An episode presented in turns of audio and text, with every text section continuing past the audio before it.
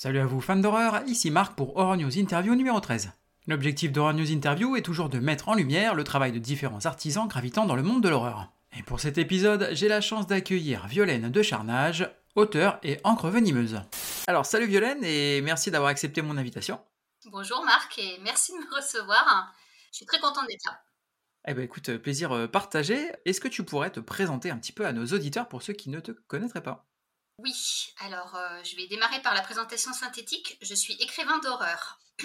si je développe un petit peu euh, mon terrain de jeu, euh, j'écris en imaginaire, mais de Mhm. l'imaginaire pour adultes, adultes très très avertis. Et ça va du fantastique pour adultes, donc avec des scènes pour adultes, à de l'horreur, de l'horreur extrême. Donc ça peut aller, enfin c'est pas ça peut aller, ça va jusqu'au gore et jusqu'au porn gore. Et pour les personnes qui ne connaissent pas le porn gore, qui est euh, vraiment un truc d'initié, c'est un mélange euh, de gore et de pornographie. Donc typiquement c'est une scène de nécrophilie quoi. Par exemple, effectivement. Donc, euh, je, je confirme, hein, pour avoir lu, euh, par exemple, les trois tomes de la villénologique, euh, il faut être un adulte et, et effectivement ne pas se s'offusquer voilà, à la moindre goutte de sang ou, ou- Ah bah dès qu'on sinon, part c'est sur des trucs un peu graveleux. Ah, ah bah sinon, tu t'es trompé d'adresse. A priori, euh, on est d'accord qu'il y, a- un souci. Alors, justement, tu disais que étais, euh, donc, euh, tu, tu, officies dans le domaine de l'horreur et du fantastique, pour le coup. Quel, est ton rapport, en fait, à tout ça? À tout ce qui est horreur, fantastique Eh ben, on a de bons rapports. Dans le sens où euh, j'étais euh, consommatrice euh, de médias voilà, avec de l'horreur et du fantastique avant d'en produire, à savoir d'écrire. Euh, j'ai bah, quasiment depuis enfant, je lis beaucoup, donc j'ai lu des romans, de la BD, du comics. Je regarde des séries, je regarde des films, j'écoute des podcasts. En gros, tout ce qui touche à l'horreur. Donc plus quand même au fantastique aussi, mais euh, il y a, je pratique plus le fantastique euh, horrifique, on va dire. Après, on peut parler de la distinction. Mais euh, en tout cas, voilà, tout ce qui touche à l'horreur et au fantastique euh, m'intéresse. Après, le seul média, le seul terrain sur lequel euh, je vais pas, c'est le jeu vidéo. J'y jouais à une époque, mais c'est pour des raisons de temps aussi. parce que je pense que si je commence à jouer, et ben voilà, Ah, c'est sûr que c'est- c'est chronophage, ça, c'est clair. voilà, c'est ça. Ça marche. Euh, après, si tu veux que je développe un petit peu, euh, en termes d'horreur et de fantastique, euh, donc moi j'écris. donc ce que j'aime en fait, c'est avoir une approche qui est plus cinématographique que littéraire. Mhm. Donc moi, quand je, avant d'écrire, enfin de manière générale, quand j'ai des idées, ça se raccroche toujours au cinéma, à la série, à la télévision, plus qu'à la littérature, parce que je fonctionne par image plutôt que par texte. Donc c'est voilà, moi des choses qui me viennent, c'est de l'image c'est pas des bribes de texte. Euh, Par exemple, je n'ai pas cette capacité qu'ont certaines personnes euh, bah, de sortir des citations. Euh, Je ne fonctionne pas comme ça. Par contre, j'ai une bonne mémoire visuelle. Et donc, c'est comme ça que je fonctionne. Et quand j'écris, en termes hum, d'approche, j'ai aussi cette approche par rapport à des sous-genres de l'horreur. C'est pas les sous-genres littéraires. Donc, typiquement, euh, par rapport à ce que j'ai déjà écrit, j'ai travaillé le Rap and Revenge, le slasher. Donc là, on est vraiment sur des catégories de sous-genres d'horreur cinématographique. Tout à fait. Euh, j'ai voilà, j'ai pas cette approche littéraire. J'ai aussi euh, une des choses qui revient très souvent, c'est le torture porn. Euh, j'ai travaillé aussi la sorcellerie. On parle de nécrophilie, psychopathie. euh, j'ai fait du vampire, du monstre, du zombie. Euh, j'ai travaillé le dédoublement de personnalité, le body horror. En gros, euh, je tape dans tout le registre euh, de l'horreur, dans tous les sous-genres. Après, en termes de goût personnel, j'aime à peu près tout, sauf, je suis pas hyper fan de la folk horror. Euh, Ah, on est deux, merci. Voilà, ça me fait plaisir. Et donc ça fait le lien parce que je trouve que c'est trop. Enfin, non, il y a un truc d'ambiance qui, moi, me parle pas trop. Et en plus, je trouve que c'est assez proche de l'Eleviti d'Aurore. Mhm. Euh, alors après, je sais pas si on doit considérer ça vraiment comme un sous-genre parce que euh, dans l'absolu, ça ne ne devrait pas être un sous-genre. En tout cas, ce qui est qualifié d'Eleviti d'Aurore, moi, c'est pas quelque chose qui me parle parce que je trouve que l'horreur, euh, bah, ça doit avant tout rester quelque chose de fun et de viscéral. Et après, on peut faire passer des messages, avoir du sous-texte, etc. Mais je trouve qu'arriver avec une approche qui est intellectualisée, trop intellectualisée de l'horreur, en fait, ça perd son effet. Bah, après, moi, je trouve que le, terme elevated horror, euh, c'est vraiment, euh, ça a vraiment été inventé par des mecs qui, euh, en fait, ont fait de l'horreur mais qui en fait ne voulait pas dire qu'il faisait de l'horreur. Donc, c'est de l'horreur. Ouais, mais c'est de l'horreur élevée quand même. Tu vois, c'est de non, mais quand même. Tu vois, on est, on vaut mieux que ça. Tu vois, c'est un peu, on vaut mieux que ça quand même. C'est voilà, c'est ça. Ouais, exactement. C'est ce que j'aime pas, c'est ce côté. On se place au-dessus de, des personnes qui font de l'horreur, qui pour le coup est un peu bas de gamme. Donc du coup, la série B, la série Z, on n'en parle même pas. Voilà, s'il n'y a pas ce côté intellectuel, ben c'est vraiment un truc de bas étage, quoi. voilà, moi j'aime pas cette approche-là parce que je trouve ça un peu méprisant. Mmh euh, et en plus, je trouve qu'il y a des films qui rentrent dans des qui ne rentrent pas dans les Lévitis d'horreur et qui pour, pour autant sont très puissants et ont des vrais sous-textes. Euh, voilà, et, mais sans, sans forcément qu'il y ait une, une, recherche dans le sens où euh, le réalisateur arrive en disant ouais je vais te montrer ça pour te faire passer tel message. Mmh c'est pour moi quand c'est bien fait c'est fait subtilement et donc on n'a pas besoin d'arriver avec ce discours de oui moi je fais de l'horreur pour intellectuel. Ouais, ouais, non, mais c'est clair. Après, c'est vrai que pour en revenir à ce que tu me disais, la, la folk horror, moi, je pense que ce qui me plaît moyen aussi, c'est que c'est souvent ce qu'on appelle du slow burner. Donc, c'est du film d'ambiance. Et euh, tu vois, enfin, moi, par exemple, là, j'ai quand même fait l'effort. Je sais que c'est pas ma cam, mais bon, je me suis dit, je vais le regarder, tout le monde en parle. Midsommar. Ouais, exactement. Midsommar. Merci, j'étais en train de chercher Midsommar. Oh, mais laisse tomber. J'ai dit non, en fait. Il y a, oui, alors, il y a Évidemment, tout n'est pas acheté et ça reste mon avis. Mais voilà, je me suis quand même ennuyé ferme. Et encore, sur le, le Blu-ray, il y avait la version longue. J'ai regardé la version cinéma. Ah ouais.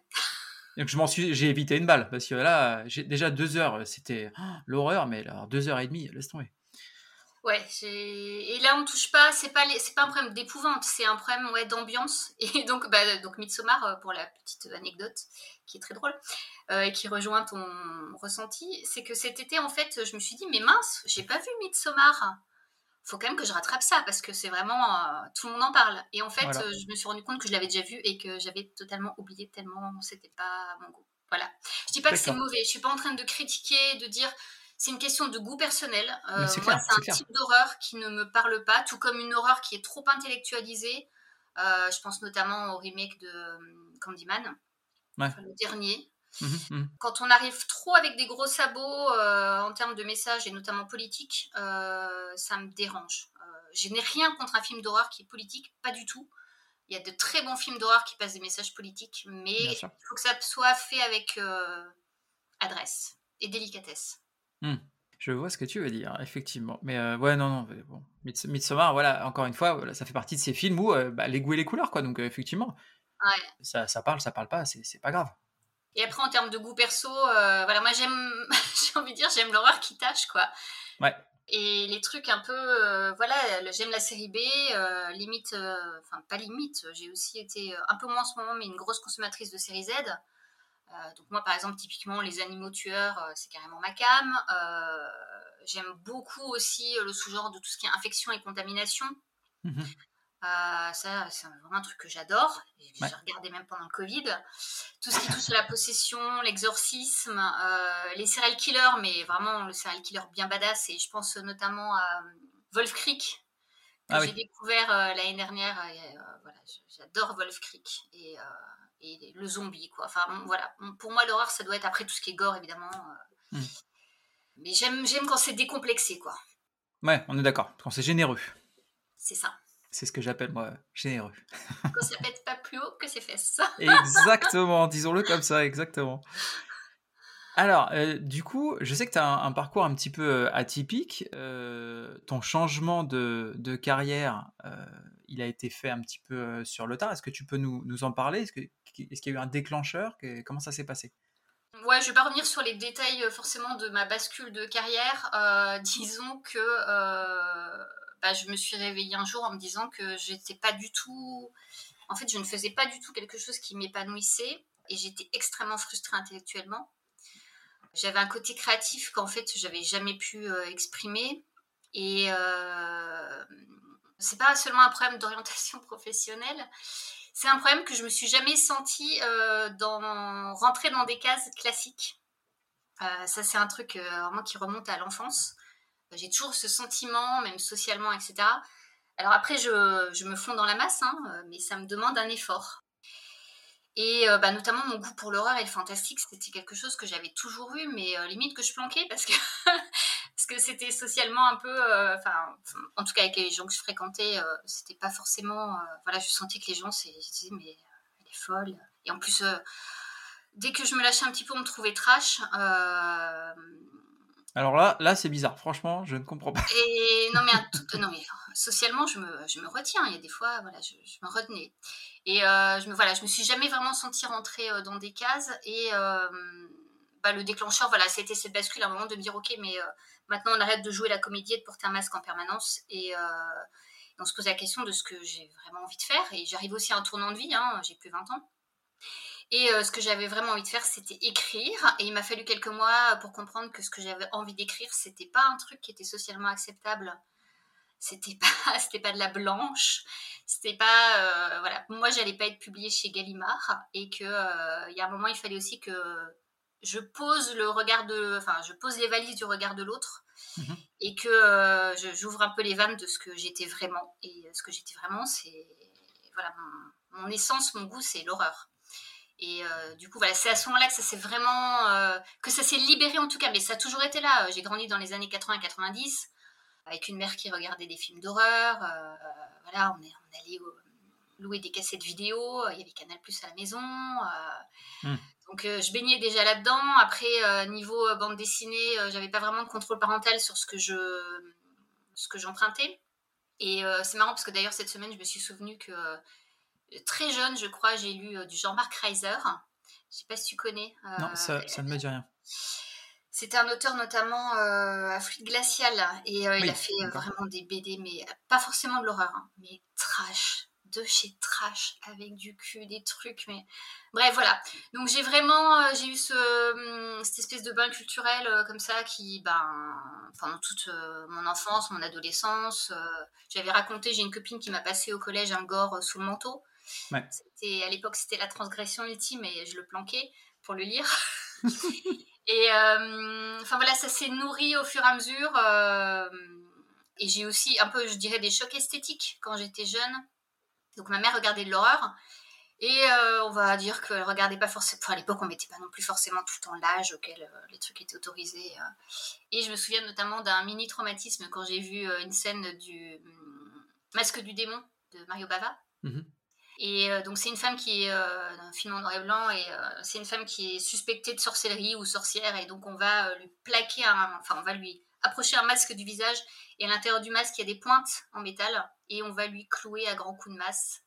Et c'est pas gore, on voit pas de sang, mais la scène est, enfin visuellement c'est extrêmement graphique et voilà ça a été un des premiers chocs avec l'horreur et pour le temps enfin tu vois c'est pas un truc qui m'a ça m'a traumatisé en même temps c'est un truc qui est fondateur bien sûr et euh, je me souviens aussi, je sais pas exactement quelle était l'année de sortie, mais euh, ça passait à la télévision. Je pense qu'il y avait une promotion pour l'album. Euh, c'était l'album The Wall de Pink Floyd. Mhm, mhm. Il y avait un clip qui a été fait sous forme de film hein, qui s'appelait pour le morceau Another Break in the Wall. Désolée pour l'accent. Et je ne sais pas si tu t'en souviens, mais donc il y a un mélange de film et d'animation. Et il y a des enfants qui rentrent dans une usine. Mhm. Et à un moment, ils ont un... leur visage, euh, c'est comme si leur visage fondait, ils ont un masque. Et, euh, et ils avancent comme ça dans l'usine et c'est très martial et ils se laissent tomber dans un hachoir géant. Et euh, ils ressortent sous forme de chair à saucisse en animation. Hmm. Et ça, c'est un truc qui m'a qui m'a aussi traumatisé, quoi. Ah bah c'est ouais, ouais tout comme on dit, hein, c'est une image vaut mille mots. C'est des trucs qui restent et ça, je pense que je les ai vus très jeunes. Euh, mhm. Et après, euh, le premier choc, euh, on va dire, euh, le mélange de noir et d'érotisme, ça, je m'en souviens très très bien, c'était Basic Instinct. Ouais. J'étais adolescente, pas très vieille. Et j'ai vu ce film et j'ai pris une claque.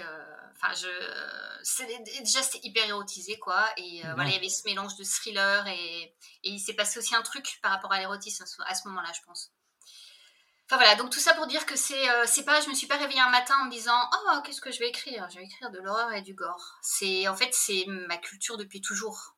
Euh, mhm, mhm. Jusqu'à un moment je l'avais mise un peu sous le tapis parce que euh, socialement c'était pas très acceptable, mais voilà je l'ai ressorti. Bah écoute, tu as, bien raison et, et, on en profite donc à travers tes, tes écrits. Alors justement, en parlant de ça, combien d'œuvres t'as as publié là à ce jour?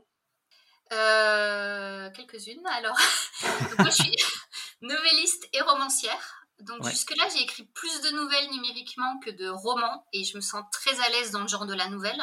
Mmh euh, néanmoins, voilà, le roman, je, sais aussi en écrire. Euh, donc en termes de nouvelles, j'ai sorti euh, trois recueils qui s'appellent Les Villénologies, Villénologie 1, 2, 3. Tout à fait. Ensuite, à partir de ces recueils, j'ai fait un best-of contes, parce que je fais de la revisite de contes. donc j'ai fait un best-of qui s'appelle Les contes venimeux. Et j'ai fait un best-of horreur érotique euh, qui s'appelle Les asphyxies euh, érotiques et horrifiques, où je reprends euh, bah, les nouvelles dans lesquelles il y a le plus d'érotisme et de pornographie, parce que mhm. clairement, ça va sur le porno. Et bah, j'en profite aussi pour dire que les asphyxies, je suis en refonte de titres et de couverture. Donc les asphyxies vont changer de look. D'accord pour justement coller à quelque chose de plus dans l'esprit horreur érotique. Donc ça, c'était en auto-édition. Euh, ensuite, j'ai sorti un roman en maison d'édition euh, chez Zone 52 qui s'appelle Screaming Boys. Et c'est un slasher revisité. Euh, j'ai aussi des nouvelles dans des anthologies et bah, la plus récente, c'est dans l'anthologie Gore aux éditions Faute de Frappe. Mhm. Et donc avec d'autres auteurs. Hein. c'est donc une série d'auteurs qui ont écrit sur le gore. Et ma nouvelle s'appelle Bloody Valérie et elle parle de menstruation. Voilà, donc j'ai apporté ma touche féminine à l'édifice du Gore. Ça marche. Et j'ai vu aussi que tu participais euh, au recueil euh, Maudit 3. Euh, ouais, alors le recueil Maudit 3, c'est une initiative. donc tous les. C'est un recueil qui est. Là, je vais y arriver. Tous les bénéfices vont être versés à une association, une association québécoise de prévention du suicide. Mhm. Et euh, donc c'est une anthologie, euh, je crois qu'il y a une cinquantaine d'auteurs, et la particularité c'est qu'elle ne sort qu'un mois dans l'année, donc c'est la troisième, et elle ne sera disponible qu'au mois de novembre 2023 sur Amazon en brochet. Et euh, donc ce sont des auteurs de noir qui bah, tous écrivent, alors après ça va du noir, du polar, du thriller, jusqu'à l'horreur, le gore, etc. Mhm. Effectivement là j'ai une nouvelle qui va paraître qui s'appelle Un peu beaucoup à la folie furieuse. Et dans cette nouvelle, je fais revenir, revenir entre guillemets, parce que c'est un préquel, un de mes personnages préférés, qui est Monica, euh, mon personnage de Putrid de Saint-Valentin. Ouais. Donc Monica, euh, dans Putrid de Saint-Valentin, euh, c'est une nouvelle qui est disponible dans la Villénologie 1. Monica est érotomane et psychopathe. Et nécrophile. Voilà, une bonne combinaison. Et, euh, donc euh, dans Putrid Saint-Valentin, c'est une jeune femme. Et euh, donc dans cette nouvelle qui va apparaître dans le recueil Maudit 3, c'est un préquel. Et en fait, on la découvre au lycée. Hmm. C'est la genèse de sa psychopathie et de sa névrose. Cool, bah écoute, j'ai bien de découvrir ça pour le coup. Ouais. Parce que ça, ça faisait partie des, des nouvelles qui m'avaient vraiment branché. Cool. Alors, donc, tu le disais, effectivement, tu as un côté euh, auto-édité, euh, et puis euh, d'un autre côté, tu as, aussi maintenant été édité de manière un peu plus traditionnelle. quel est ton parcours, en fait, en tant qu'autrice, ce qu'on pourrait appeler hybride? Alors, chez moi, c'est un parcours voulu et voulu. donc, peut-être je vais expliquer ce qui est hybride, parce que c'est un terme qui n'est pas très courant, mais pourtant qui est utilisé, pas que pour les voitures, donc pour les écrivain. D'accord. Euh, donc être hybride quand on est écrivain, c'est être à la fois édité en maison d'édition, donc en édition traditionnelle, mhm. et être auto-édité. Et donc on est sur les deux versants. Euh, ce que je suis. Donc bah, l'auto-édition, euh, c'est moi qui me suis donné l'autorisation, on va dire. Hein.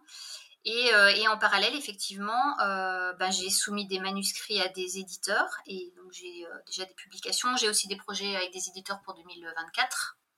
Et donc voilà, moi j'écris sur les deux fronts. Pourquoi? Parce que euh, bah, l'auto-édition, déjà, c'était pour démarrer, parce que je n'avais pas la patience euh, d'attendre euh, un retour d'éditeur. En plus, j'ai démarré avec de la nouvelle. Et la nouvelle n'est pas très très prisée, en tout cas les recueils sont pas très prisés des éditeurs, même s'il y a des appels à texte. Ah ouais, d'accord. non, malheureusement, c'est un genre qui en qui fonctionne encore très bien outre-Atlantique, mais en France, la nouvelle euh, voilà, ne fonctionne malheureusement plus, alors que je trouve que c'est un format qui est absolument génial. Ah oui. Et paradoxalement, euh, on dit que les gens ont de moins en moins de temps pour lire. Mhm, euh, mhm. donc ça veut dire, voilà, pour lire de la nouvelle, et pourtant ils achètent des briques. Donc je, voilà, il y a un espèce de paradoxe français. Ah, je pensais que, alors peut-être que c'est très particulier. Hein. L'horreur, de toute façon, ça reste une niche, mais, mais je pensais qu'effectivement, il y avait peut-être un peu plus de demandes sur Et notamment sur, sur l'horreur, parce qu'il y a ce côté, bah, tu sais, dans les anthologies d'horreur, comme, je sais pas, les contes de la crypte, par exemple, ou des trucs comme ça, tu vois. Typiquement, c'est des. Dans le domaine, normalement, on aime plutôt ça, quoi. Donc, voilà. Alors, je pense qu'on aime ça côté série et côté film, mais mhm. pas côté littérature. Non, non, la, la, nouvelle fonctionne pas bien en France. c'est la raison aussi pour laquelle il y a de, les éditeurs sortent de moins en moins d'anthologies. Et c'est dommage parce que c'est un genre qui je ne sais pas s'il y a une forme de euh, pensée que la nouvelle est moins complexe à écrire qu'un roman. Euh, en tout cas, il y a un désamour. Alors que notamment tous les grands auteurs américains euh, ont démarré avec de la nouvelle et sont, ont été des grands novellistes. Mhm. Et voilà, en tout cas en France, il y a un appétit pour des gros romans. Donc tout ça pour dire que oui, donc quand j'ai démarré l'auto-édition, bah, j'avais envie d'écrire de la nouvelle et j'avais pas de patience, donc je me suis auto-éditée. Et en parallèle, euh, j'avais aussi ce désir d'être édité pour des raisons de reconnaissance professionnelle et, euh, et pas seulement, en fait, c'était pas être édité à tout prix. Euh, parce que j'ai pas commencé à envoyer des manuscrits tous azimuts, ça s'est fait je me suis auto-édité et après j'ai identifié ben, notamment Zone 52 avec cette fameuse collection Carnage. Et là je me suis dit, mais ça c'est pour moi quoi. Cette collection-là, j'ai envie d'y être. Mmh et euh, c'est comme ça qu'après ça s'est fait et que voilà mon manuscrit euh, a été accepté, etc. Donc c'est pas. Hum, c'était quand j'ai écrit Screaming Boys, c'était mhm. pour cette collection et pour cet éditeur. Et euh, là, les projets que j'ai en cours, c'est pareil, c'est pas un manuscrit que j'ai envoyé comme ça de zéro. C'est j'ai identifié des éditeurs et des collections qui me plaisent et qui collent avec ce que je fais et des éditeurs dont j'aime le travail. Et, voilà, et je leur propose quelque chose ou ils viennent me proposer quelque chose. Donc voilà, moi c'est ça mon truc. Et en même temps, l'auto-édition me permet d'avoir euh, de la liberté. Euh, et je souhaite garder l'auto-édition euh, parce que je suis mon propre boss. Je suis maître des délais, du contenu, des visuels, de la communication, absolument tout. Mhm. et là, tu vois, typiquement, donc j'ai un roman qui va sortir fin octobre et ce roman-là, en trois mois et demi, je vais le sortir quand je dis trois mois et demi, c'est entre le début de l'idée et le moment où je vais proposer le premier livre à la vente.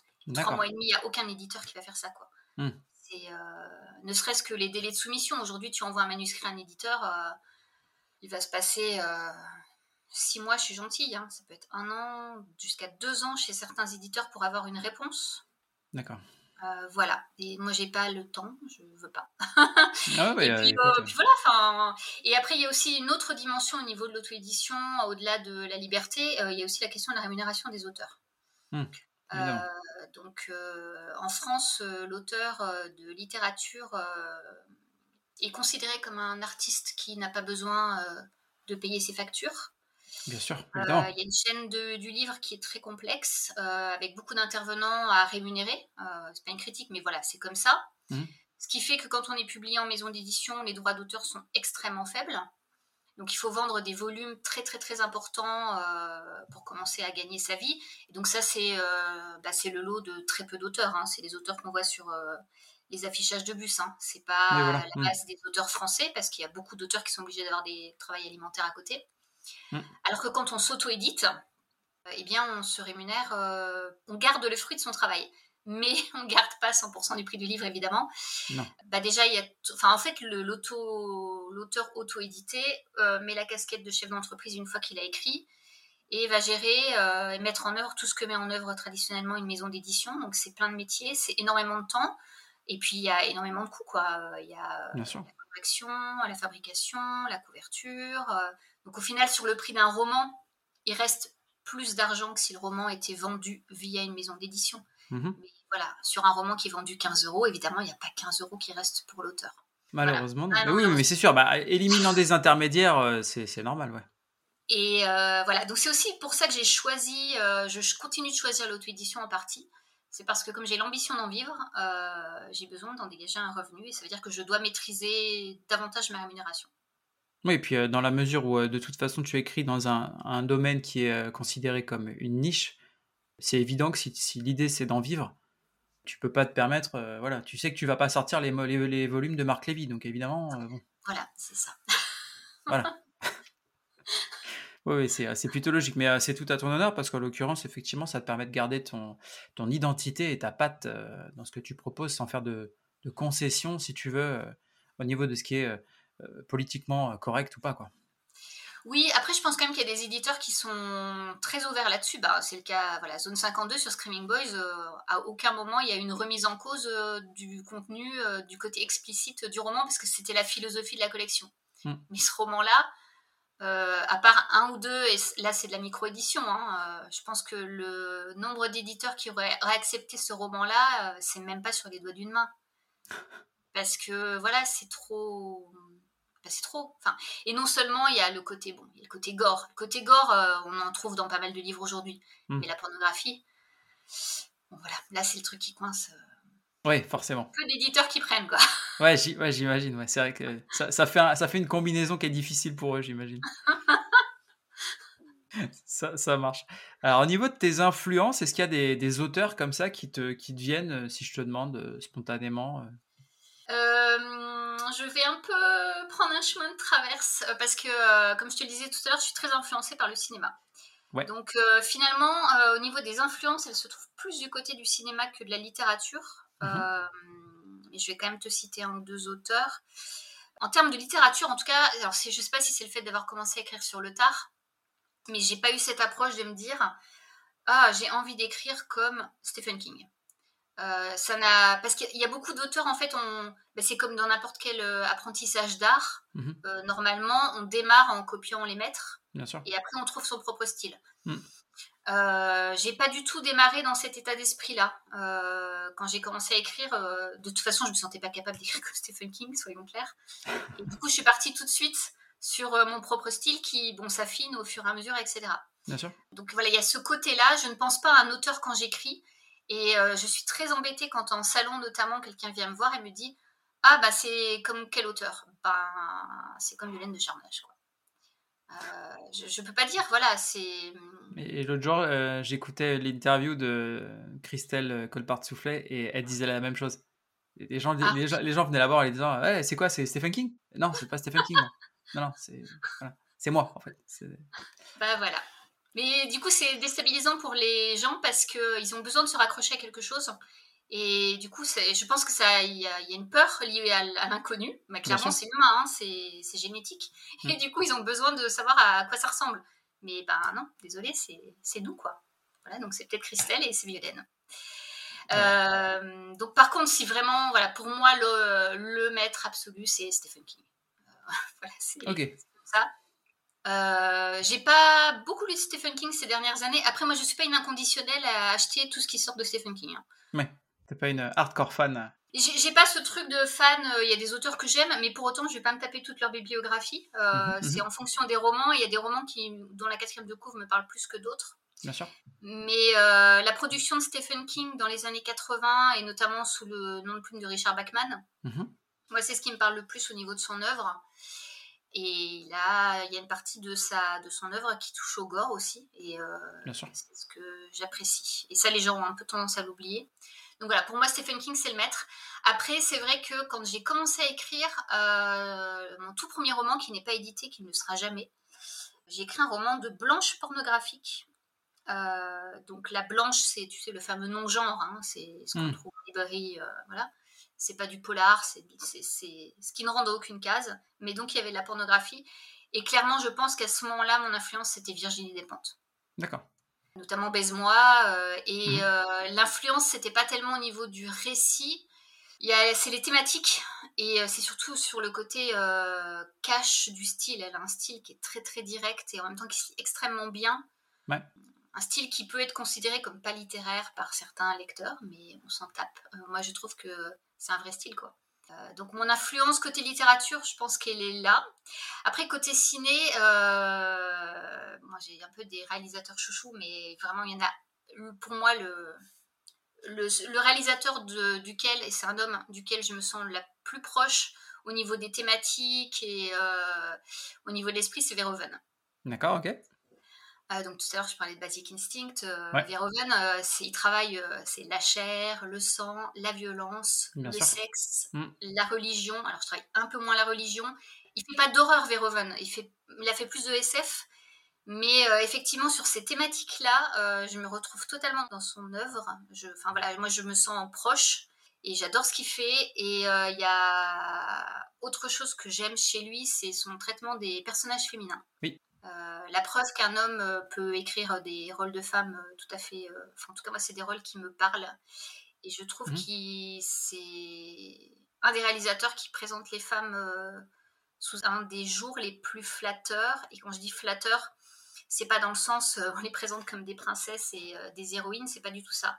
Mais au contraire, euh, on les présente comme des femmes avec des failles, beaucoup d'aspérité. Je trouve que voilà, il a vraiment une œuvre qui est hyper intéressante et ses figures féminines sont juste passionnantes. J'ai revu Elle il y a quelques jours. Alors le film est discutable sous certains aspects, mais je trouve que c'était extrêmement couillu.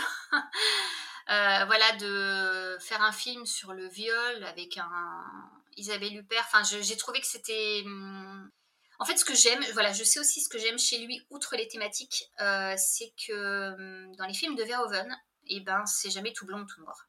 C'est vrai. Et euh, il laisse vraiment une place euh, au spectateur pour se faire une opinion.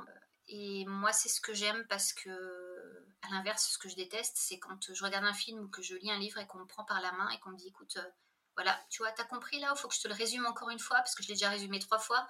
Je déteste ça. Et je préfère au contraire avoir une œuvre où à la fin je me dis ah mince, mais en fait je suis pas sûre d'avoir compris et du coup je cogite et je me fais mon propre opinion. Mhm.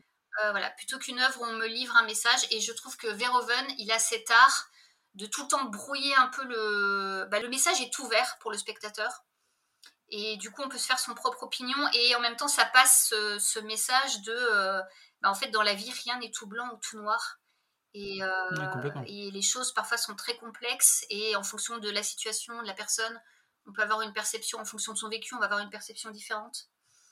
Enfin voilà, donc Verhoeven. Euh, après, si je devais citer une femme, euh, je suis obligée de citer Julia Ducournau parce que voilà. Hey, gros phénomène de ces dernières années. Voilà, mais malheureusement, il y a quand même très peu de femmes dans la profession. Et en termes d'influence, euh, c'est drôle parce que je ne l'avais pas réalisé et on me l'a un peu fait remarquer. Euh, j'ai euh, dans mon approche, il y a une touche conte de la crypte et crypte show. Ouais, complètement. Bon, déjà un peu le principe d'anthologie, mais il y a, je l'avais pas. En fait, quand on m'a dit, mais il y a une morale dans tes histoires, sur le coup, je me suis un peu offusquée. Genre, ouais, ça va pas, non T'es en train de me dire que je suis morale, moraliste, enfin. Et en fait, j'ai réalisé que oui, j'ai un côté moral, mais un côté euh, moral euh, bien sadique et bien, bien badass, quoi. voilà, j'ai ce côté comme de la crypte et crypto. Mais c'est ouais, bah, c'est ce que je t'ai dit l'autre jour. Hein. Je t'ai envoyé un message justement. J'étais en train de lire le, troisième tome, en l'occurrence de la villénologie, et, c'est vrai que j'avais vraiment l'impression de peut-être d'ouvrir, euh, tu vois, d'allumer la télé et d'attaquer un nouvel épisode. Hop, tu vois, tu changeais de nouvelle et en fait, on te change d'époque de cadre, de personnages, mais, mais complètement. Mm. Euh, et, effectivement, euh, c'est cool parce que du coup, tu sais pas sur quoi tu vas tomber. Donc, euh, non, c'est top.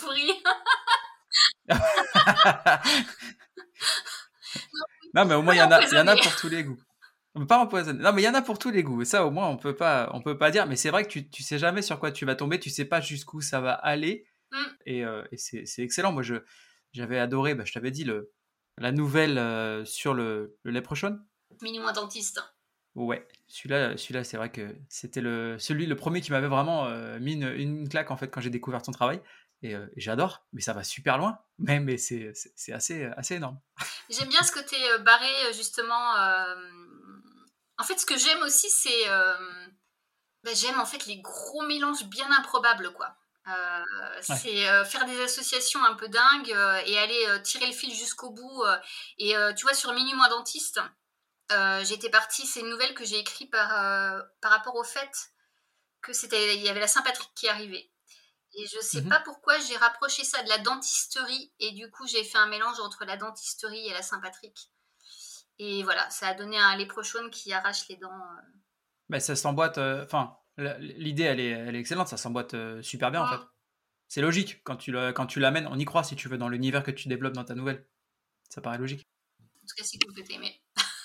ouais, ouais, non, non, vraiment, ça, ça fait partie. Bah, pareil dans le. Ouais, ah bah, clairement. préféré et il y a d'autres personnes que ça laisse plus insensible. Clairement, mais c'est vrai que ça va, ça va très loin. Donc je pense que si déjà, si, ça, ça, peut te choquer. Il y a certaines scènes où des fois tu dis, ok, ok, tu essaies de te figurer le truc dans ta tête, tu dis, ok, D'accord, ok, bon, ok, ok, c'est bon. Ce qui est très drôle, c'est que les personnes qui ont écouté le podcast n'ont pas vu ton regard quand t'as dit ok. Genre un regard de bête traquée. Donc voilà, euh, c'était effectivement pas, très euh, radiophonique, mais, euh, mais voilà, donc le, regard de traquée. mais, non, effectivement, je vous invite à, découvrir le travail de Violaine pour vous faire votre idée et, voir un petit peu de, quoi, je parle. Voilà. Mais on y, reviendra.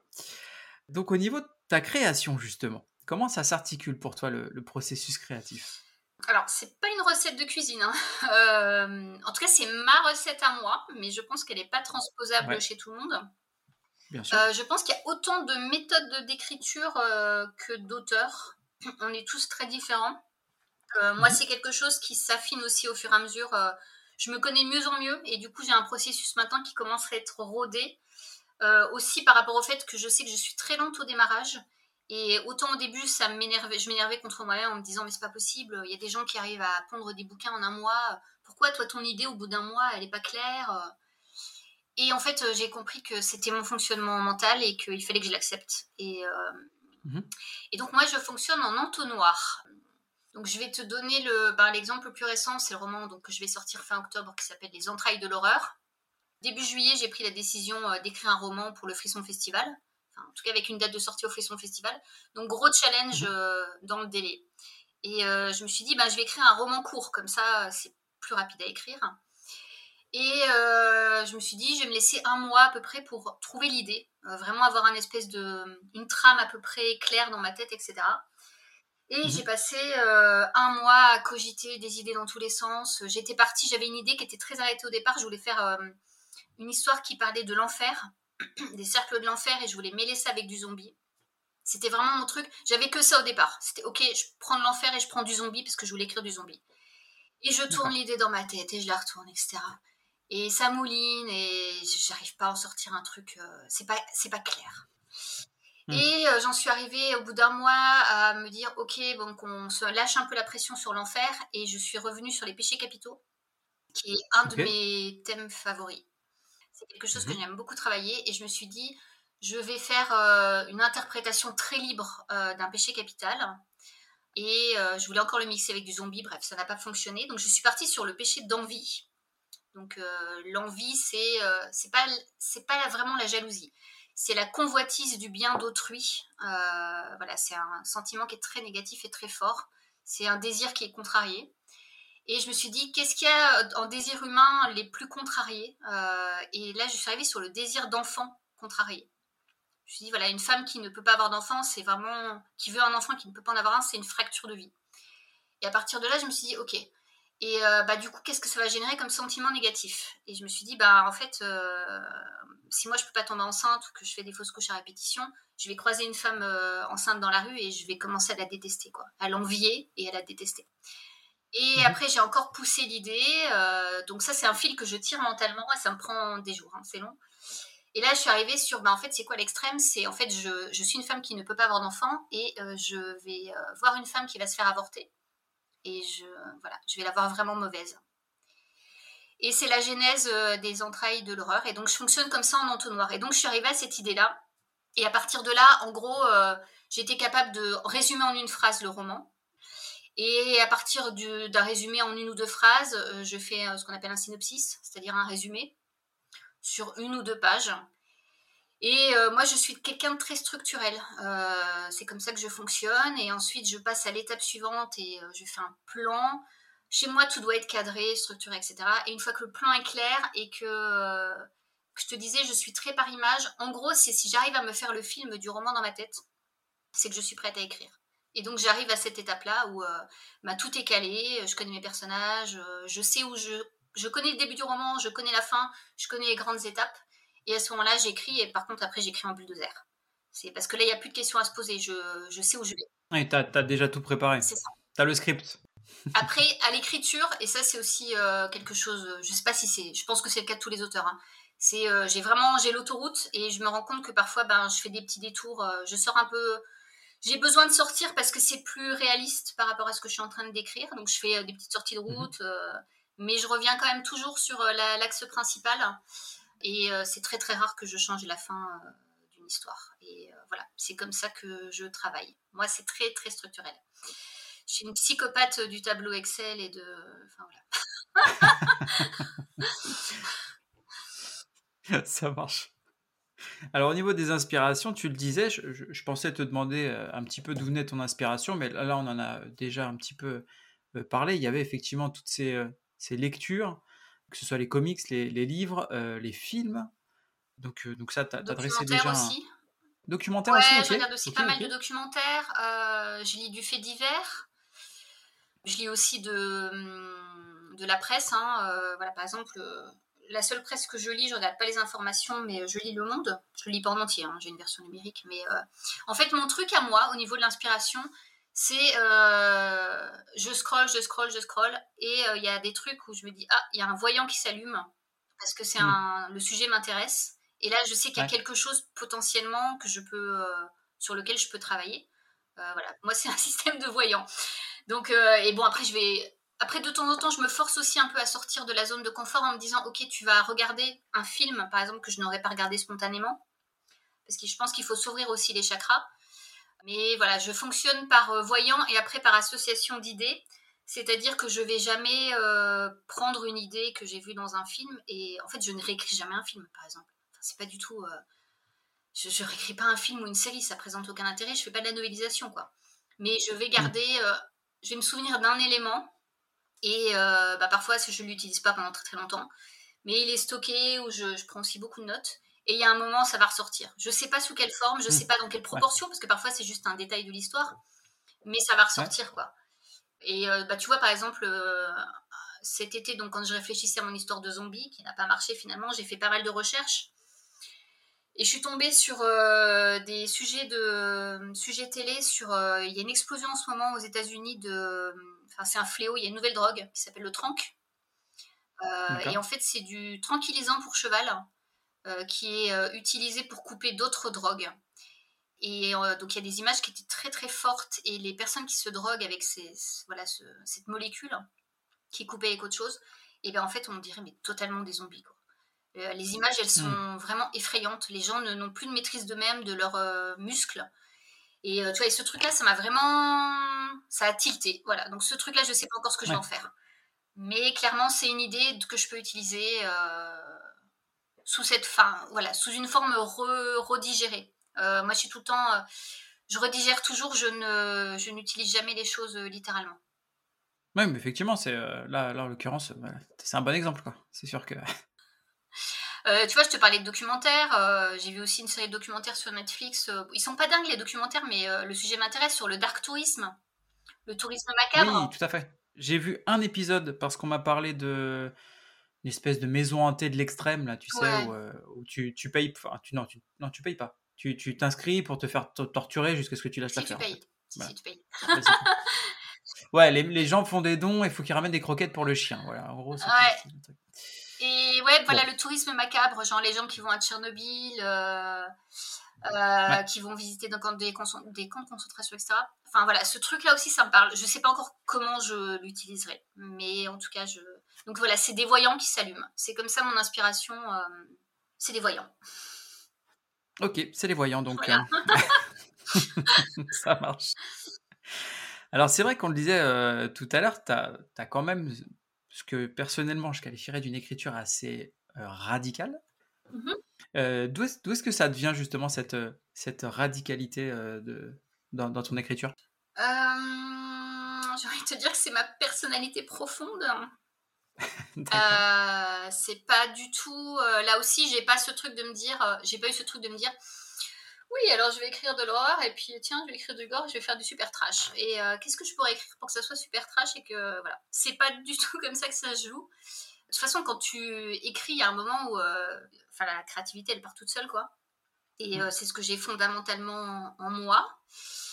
Et tu vois, par rapport à ce que je te disais tout à l'heure, euh, c'est quelque chose que j'ai. En fait, longtemps, j'ai pensé que j'avais une forme de handicap social. D'accord. Je, fais, je fais un peu mon comic out là. Euh, ouais, longtemps, j'ai, tu vois, cette impression de ne pas rentrer dans les cases, d'être en décalage avec la société, ce que pensent les gens, le, jeu social, etc. Euh, ça, c'est quelque chose que j'ai depuis l'enfance. Et longtemps, j'ai pensé que c'était un problème que j'avais. Mhm. Et euh, bah, ces dernières années, on parle de plus en plus de neuroatypie, de neurodivergence. donc j'ai pris conscience que déjà j'avais une hypersensibilité. Mhm qui se traduit de plein de manières hein, sur euh, ma perception du monde, ça peut être aussi physique, etc. Et euh, après, je ne suis pas du tout en train de dire que je suis euh, au potentiel intellectuel, hein, c'est pas ça, mais je pense que j'ai un truc, je suis quelque part sur un spectre.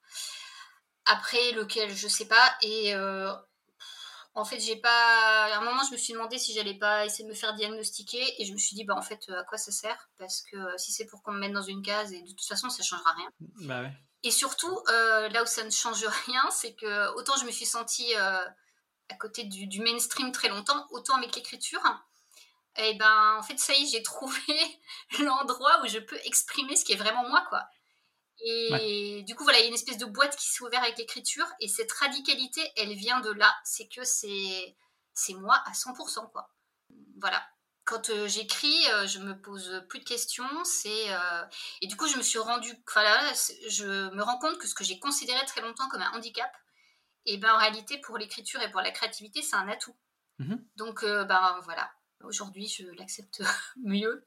Et voilà, et du coup, cette radicalité, ben, j'essaie pas du tout de, c'est ni surjouer, ni et je cherche pas non plus à la tempérer parce que en fait, je m'en sens pas capable et c'est pour ça que et je m'auto-édite et que par ailleurs, euh, eh ben, je préfère euh, voir avec des éditeurs qui bah, n'imposent pas de, cadre, euh, voilà, avec lesquels il y a des cartes blanches parce que parce que c'est moi, voilà. Oui, puis c'est de la façon dont tu le décris, en, tout cas, on a l'impression que c'est un peu devenu une, une soupape, quelque part. non, mais c'est vrai, hein, ça permet, mais c'est bien parce que justement, ça te permet de, de t'exprimer quelque chose qui n'est pas quelque chose qui est pas forcément exprimable et acceptable euh, en société comme tu le disais tu vois. Et oui finalement je me dis c'est assez sain parce que peut-être que voilà bien sûr plutôt que de péter un gros câble qui peut avoir des répercussions sur d'autres personnes et ben il y a ce truc de la soupape euh, et après je fais pas forcément des textes qui sont euh, rageurs mais je sais que je passe de la colère notamment sur certains textes Ok, bon, bah, c'est très bien. Donc c'est sain en fait, c'est très bien tout ça. Ouais. Alors c'est vrai qu'à lire un petit peu, alors moi j'ai lu les villénologies du coup, 1, 2 et 3, mmh. on note qu'il y a, y a pas mal de, choses qui viennent de, la pop culture, des, contes, comme tu le disais tout à l'heure, tu fais de la, revisite de, contes. D'où vient cet amour en fait pour que ce soit les contes ou la pop culture? Bon, les goûts et les couleurs, c'est toujours un peu compliqué. Après, je pense qu'on peut toujours rationaliser, se dire, donc ouais, moi, les contes, bon, la, la genèse, clairement, c'est euh, le perfectionnement de la lecture. Euh, voilà, j'avais un père qui voulait absolument que je lise parfaitement. Et outre le côté scolaire, et eh ben, en fait, euh, on lisait des contes tout le temps. Enfin, je devais lire des contes tout le temps. Et du coup, voilà, j'ai lu beaucoup de contes enfants et ça ne m'a pas dégoûté de la lecture, ce qui est plutôt cool, heureusement. Mmh et après ça, bah, effectivement, j'ai été une grosse lectrice enfant, aussi par rapport au fait que j'étais assez introvertie. Et du coup, la lecture, c'était un refuge. Et heureusement, j'avais pas d'interdiction sur ce que je devais lire. Et du coup, je lisais tout ce qui me passait entre les mains. Mmh. Euh, magazines, bande dessinée. Euh, j'ai lu beaucoup de classiques euh, avec plaisir. j'ai lu de la mythologie. Enfin, voilà. Je lisais vraiment tout ce qui me passait entre les mains. Et du coup, je pense que voilà, le côté, la narration, le conte, ça me vient aussi de toute cette lecture. Après, au niveau de la mmh pop culture, voilà, c'est ce que je te disais tout à l'heure. Je suis une enfant des années 80-90. Donc c'était quand même euh, niveau cinéma, même certaines séries, hein, c'était, enfin, c'est pas pour dire c'était mieux avant, mais euh, je pense que ça a été un âge d'or. Il y avait une liberté au niveau de la création. Le cinéma n'était pas encore une industrie qui était complètement gangrénée par le fric. Il y avait des réalisateurs avec des personnalités très fortes qui pouvaient s'exprimer, parfois avec des tout petits budgets. Ouais, c'est clair et voilà, et bah, je sais pas, j'ai accroché, euh, ouais, bah, j'ai accroché à ça, quoi. Et du coup, j'ai bouffé du film des années 80-90 euh, et tout et n'importe quoi. Je te disais, de la série B, de la série Z. Euh, et tout ça, ça, ça fait des brassages et ça, je pense que ça fait des sédiments et il y a des moments, ben, il y a des trucs qui remontent. et c'est pour ça aussi que je. Bah, après, je suis tout le temps dans les associations d'idées parce que j'ai tout le temps des trucs qui remontent comme ça. Mmh mmh et donc, c'est pas pour faire parce que je sais que ça peut aussi gêner certaines personnes qui n'ont pas les références et je me considère pas comme quelqu'un de très référentiel. Euh, mais voilà, quand j'ai des références dans des textes, eh ben, c'est parce que ça me vient et que je vois pas pourquoi je me priverais de les mettre. Mais c'est pas pour dire, hé, coucou, t'as vu, j'ai lâché une référence. non, mais après, c'est pas. Euh, je viens de terminer un, un roman d'Arnaud Codeville. C'est pareil, t'as des rêves dedans. Ouais. Bah, tu, les, tu les as, tu les as pas, c'est pas grave, en fait si tu les as, tant mieux, oui, ça caractérise un petit. Enfin, ça va peut-être révéler un petit trait de personnalité ou un petit truc du personnage, mais si tu l'as pas, c'est pas grave. Mmh. Tu vois. Oui. À partir du moment où c'est pas handicapant pour la compréhension de, de l'histoire, euh, je c'est pas, pas grave, à mon avis. Après, voilà. Après, faut pas que ça devienne voilà, une pause du genre, et t'as vu, euh, j'ai une super culture des années 80. Enfin voilà, c'est juste que bah, quand ça rentre dans le récit, ça rentre dans le récit. quoi. Ouais, complètement. Donc j'ai pas encore lu d'Arnaud, mais c'est prévu. Ah bah je, là je suis dans le rush justement avant le frisson, j'essaie de lire un maximum de, de, travaux de différents auteurs que je vais euh, croiser sur place. Donc, je vais euh, acheter des livres aussi sur place. Ah bah moi aussi, c'est prévu. Mais j'ai prévu un sac de sport, je vais repartir euh, chargé comme une bourrique, c'est évident. Ouais, ce sera l'occasion. Bah d'ailleurs, il faut que je prenne le, Screaming Boys justement. Ah, très bien. Que je te... à, à, cette occasion. Et puis le, nouveau, le petit nouveau du coup. le petit nouveau, ouais, le petit monstre. Exactement. Euh, et, tu vois, et en plus, j'adore ce côté, euh, ce côté de mélange de pop culture et je trouve ça hyper fun et gratifiant intellectuellement euh, parce que, ouais, c'est du jeu, quoi. Enfin, moi, c'est un truc qui, ouais, qui me donne vraiment du plaisir intellectuel. Et bah, tu vois, typiquement, ces derniers jours, j'ai bossé sur une nouvelle pour un fanzine. Bon, je sais pas encore quand est-ce qu'il sortira, mais je suis partie sur un truc. J'ai fait un mélange de fantaisie en reprenant les codes traditionnels de la fantaisie avec le chemin du héros avec une princesse un peu niaise et je vais te coller du trash là-dedans. Enfin voilà, j'aime bien détourner, casser les trucs. Euh, j'aime bien casser les trucs quoi. Ouais, ouais, ça, ça, se, ça, se, ça se sent quand, tu, quand, on te lit. Mais c'est ce qui est intéressant aussi, c'est justement, c'est que tu sais, certains auteurs, certains styles où tu sais que bon, bah, voilà, tu vas aller, euh, tu vas avoir un cadre mmh. et euh, tu sais que tu t'en sortiras pas. Et bon, tu acceptes ou pas le contrat si tu veux, mais mais c'est intéressant aussi, c'est qu'effectivement, de temps en temps, tu vois, il y, a, ce côté où bah, c'est cool aussi de pas savoir où tu vas en fait.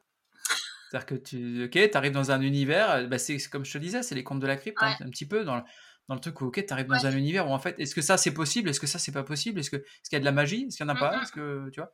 Et, donc tu es là, tu arrives un petit peu comme un explorateur et puis tu regardes et tu dis ah ok donc ça c'est possible, d'accord? Et, ça, ça c'est cool, tu vois? Enfin moi en tout cas c'est ce que j'ai aimé quand, quand j'ai lu tes tes, recueils. Ouais, c'est ce que j'aime dans ce genre de, de série aussi. Euh, voilà, c'est le côté où tu sais jamais sur quoi tu vas tomber.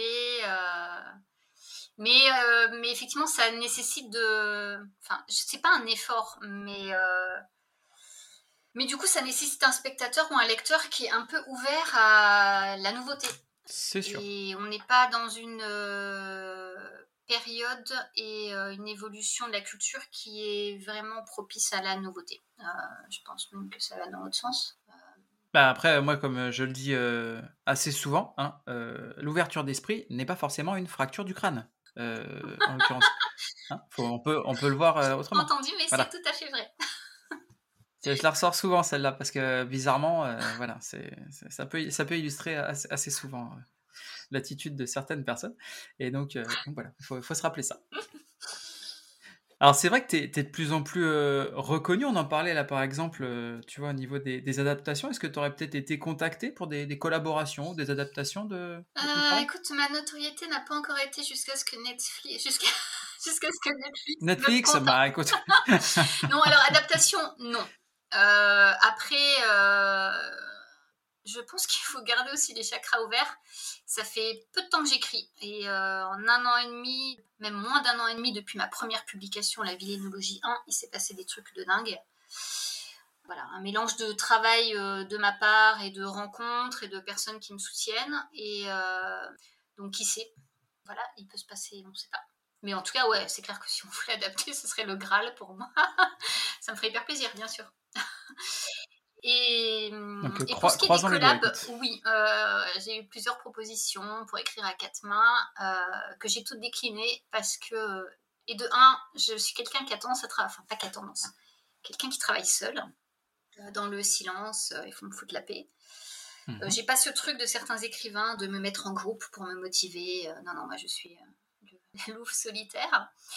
Et ensuite, parce que je pense que pour euh, écrire à quatre mains et une collab, il faut aussi accueillir des affinités. Donc, il faut trouver la bonne personne, autant au niveau de la personnalité que du style.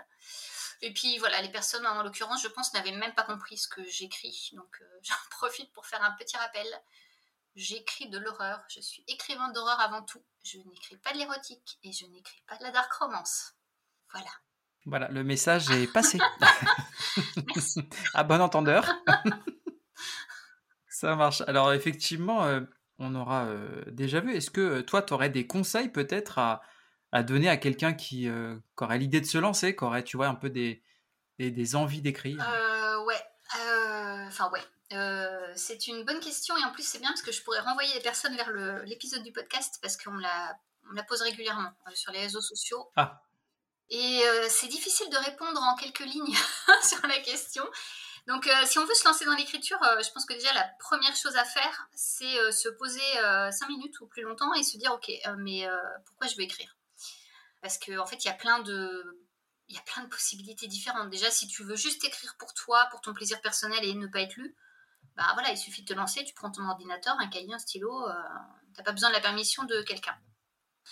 Euh, ensuite, si tu veux écrire pour devenir riche et célèbre euh, et avoir euh, ton film adapté sur Netflix, bon, il faut avoir conscience quand même que ben, il y a très peu d'élus et c'est très très dur et voilà, c'est faut avoir conscience de ça. En tout cas, enfin voilà, ce que je veux dire, c'est que si c'est juste je vais je veux écrire pour gagner de l'argent, il y a du enfin voilà, bon courage parce qu'il y a très peu de personnes qui s'en sortent très très bien. Euh, après, si c'est écrire pour être lu et éventuellement vendre ses livres, euh, il y a plusieurs possibilités. Si c'est juste pour être lu, il y a des plateformes euh, d'écriture du type Wattpad. Donc, j'ai pas pratiqué, mais voilà, il y a des Discord, etc. Où du coup, on peut avoir des retours en direct de lecteurs. Et il y a même des écrivains qui ont émergé après des, qui ont été même contactés par des maisons d'édition après des publications sur Wattpad. Après, vraiment, pour euh, s'éditer et avoir un livre dans la main, il reste deux possibilités, c'est l'auto-édition ou euh, l'édition traditionnelle passée par une maison d'édition. Donc au niveau, autant au niveau de l'auto-édition que de l'édition traditionnelle, j'ai envie de dire, euh, il y a à boire et à manger, il y a le pire et le meilleur. Au niveau de l'édition traditionnelle, le pire, c'est les maisons d'édition à compte d'auteurs qui reçoivent ton manuscrit et t'appellent dans la journée pour te dire qu'en fait, ton manuscrit est absolument génial et qu'ils euh, veulent absolument l'éditer et que ça va juste coûter 1500 balles. Donc ça, c'est des entreprises qui sont juste là pour faire du fric. Donc j'en profite pour glisser un message. Euh, attention, euh, bien vérifier qu'on n'a pas affaire à une maison à compte d'auteur. Et effectivement, si on veut se faire publier, il faut s'adresser à une maison à compte d'éditeur. Donc c'est l'éditeur qui prend en charge ben, tous les frais liés à la publication et l'auteur n'a pas à débourser un euro pour se faire publier. Après, il faut évidemment que le manuscrit euh, soit, euh, soit accepté. Voilà. Et au niveau de l'édition traditionnelle, évidemment, bah, il y a des éditeurs euh, incroyables qui font un boulot incroyable. mais si on veut se faire éditer, il y a aussi tout un travail à faire. il suffit pas de balancer son manuscrit à 150 maisons d'édition et d'attendre en croisant les doigts. il faut réfléchir aussi à où est-ce qu'on envoie son manuscrit, qu'est-ce qu'on a écrit, dans quel genre littéraire ça rentre. Euh, se renseigner sur la maison d'édition si on la connaît pas et regarder si elle a une ligne éditoriale. Parce que genre si on a écrit la romance et qu'on s'adresse à une maison d'édition euh, qui fait que du polar, ben, il y a un problème. Euh, il faut suivre les consignes de soumission qui sont souvent disponibles sur le site internet. Et par exemple, il y a des maisons d'édition, je pense à La Talente, qui n'a ses soumissions ouvertes, je crois, qu'un mois par an. Donc ça sert à rien d'envoyer le reste de l'année, ça part directement ben, à la poubelle. Voilà, donc vraiment, il faut se renseigner. C'est du travail, c'est du taf.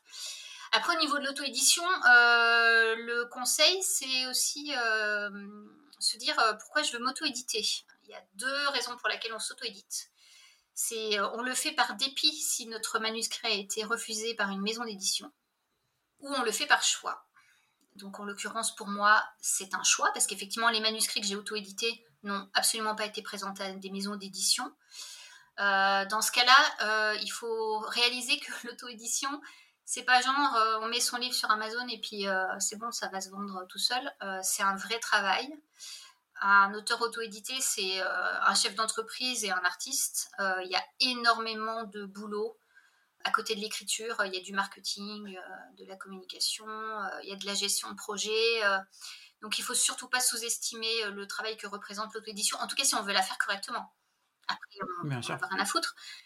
Mais si on veut avoir une approche professionnelle de l'auto-édition, c'est énormément de travail et il y a des auteurs aujourd'hui bah, qui fonctionnent extrêmement bien en auto-édition, mais il suffit de regarder ce qu'ils font et on sent que c'est carré. Euh, c'est vraiment géré comme euh, une entreprise, quoi. Et après, donc, si on s'auto-édite par dépit, euh, genre mon manuscrit a été refusé et en fait je suis un artiste incompris, ouin ouin. Bon, évidemment, ça peut arriver, hein. mais il faut aussi se poser la question de pourquoi est-ce que le manuscrit est revenu. Donc, je te parlais tout à l'heure des critères de soumission. Bah, par exemple, si l'éditeur dit moi je veux que des manuscrits numériques et que tu envoyé en papier, ben, il y a de fortes chances que ça soit même pas traité. Et euh, donc, il y, a tous ces aspects-là. Est-ce que tu as respecté les consignes? Est-ce que ça rentre dans la ligne éditoriale de l'éditeur, etc. Et il y a aussi la qualité du manuscrit. Euh, c'est-à-dire que le manuscrit peut être mauvais, quoi. Et, euh, et ça, l'éditeur va pas forcément te le n'a pas forcément le temps. Il y a peu d'éditeurs qui font des retours argumentés. donc, il faut, avant de s'auto-éditer par dépit, en se disant ouais, fuck, puisque c'est comme ça, je m'auto-édite, euh, voilà, parce que je suis un génie, euh, il faut aussi se poser la question, si on a été refusé par une maison d'édition, de pourquoi? Parce que peut-être qu'il y a du travail à refaire sur le manuscrit. Bien sûr.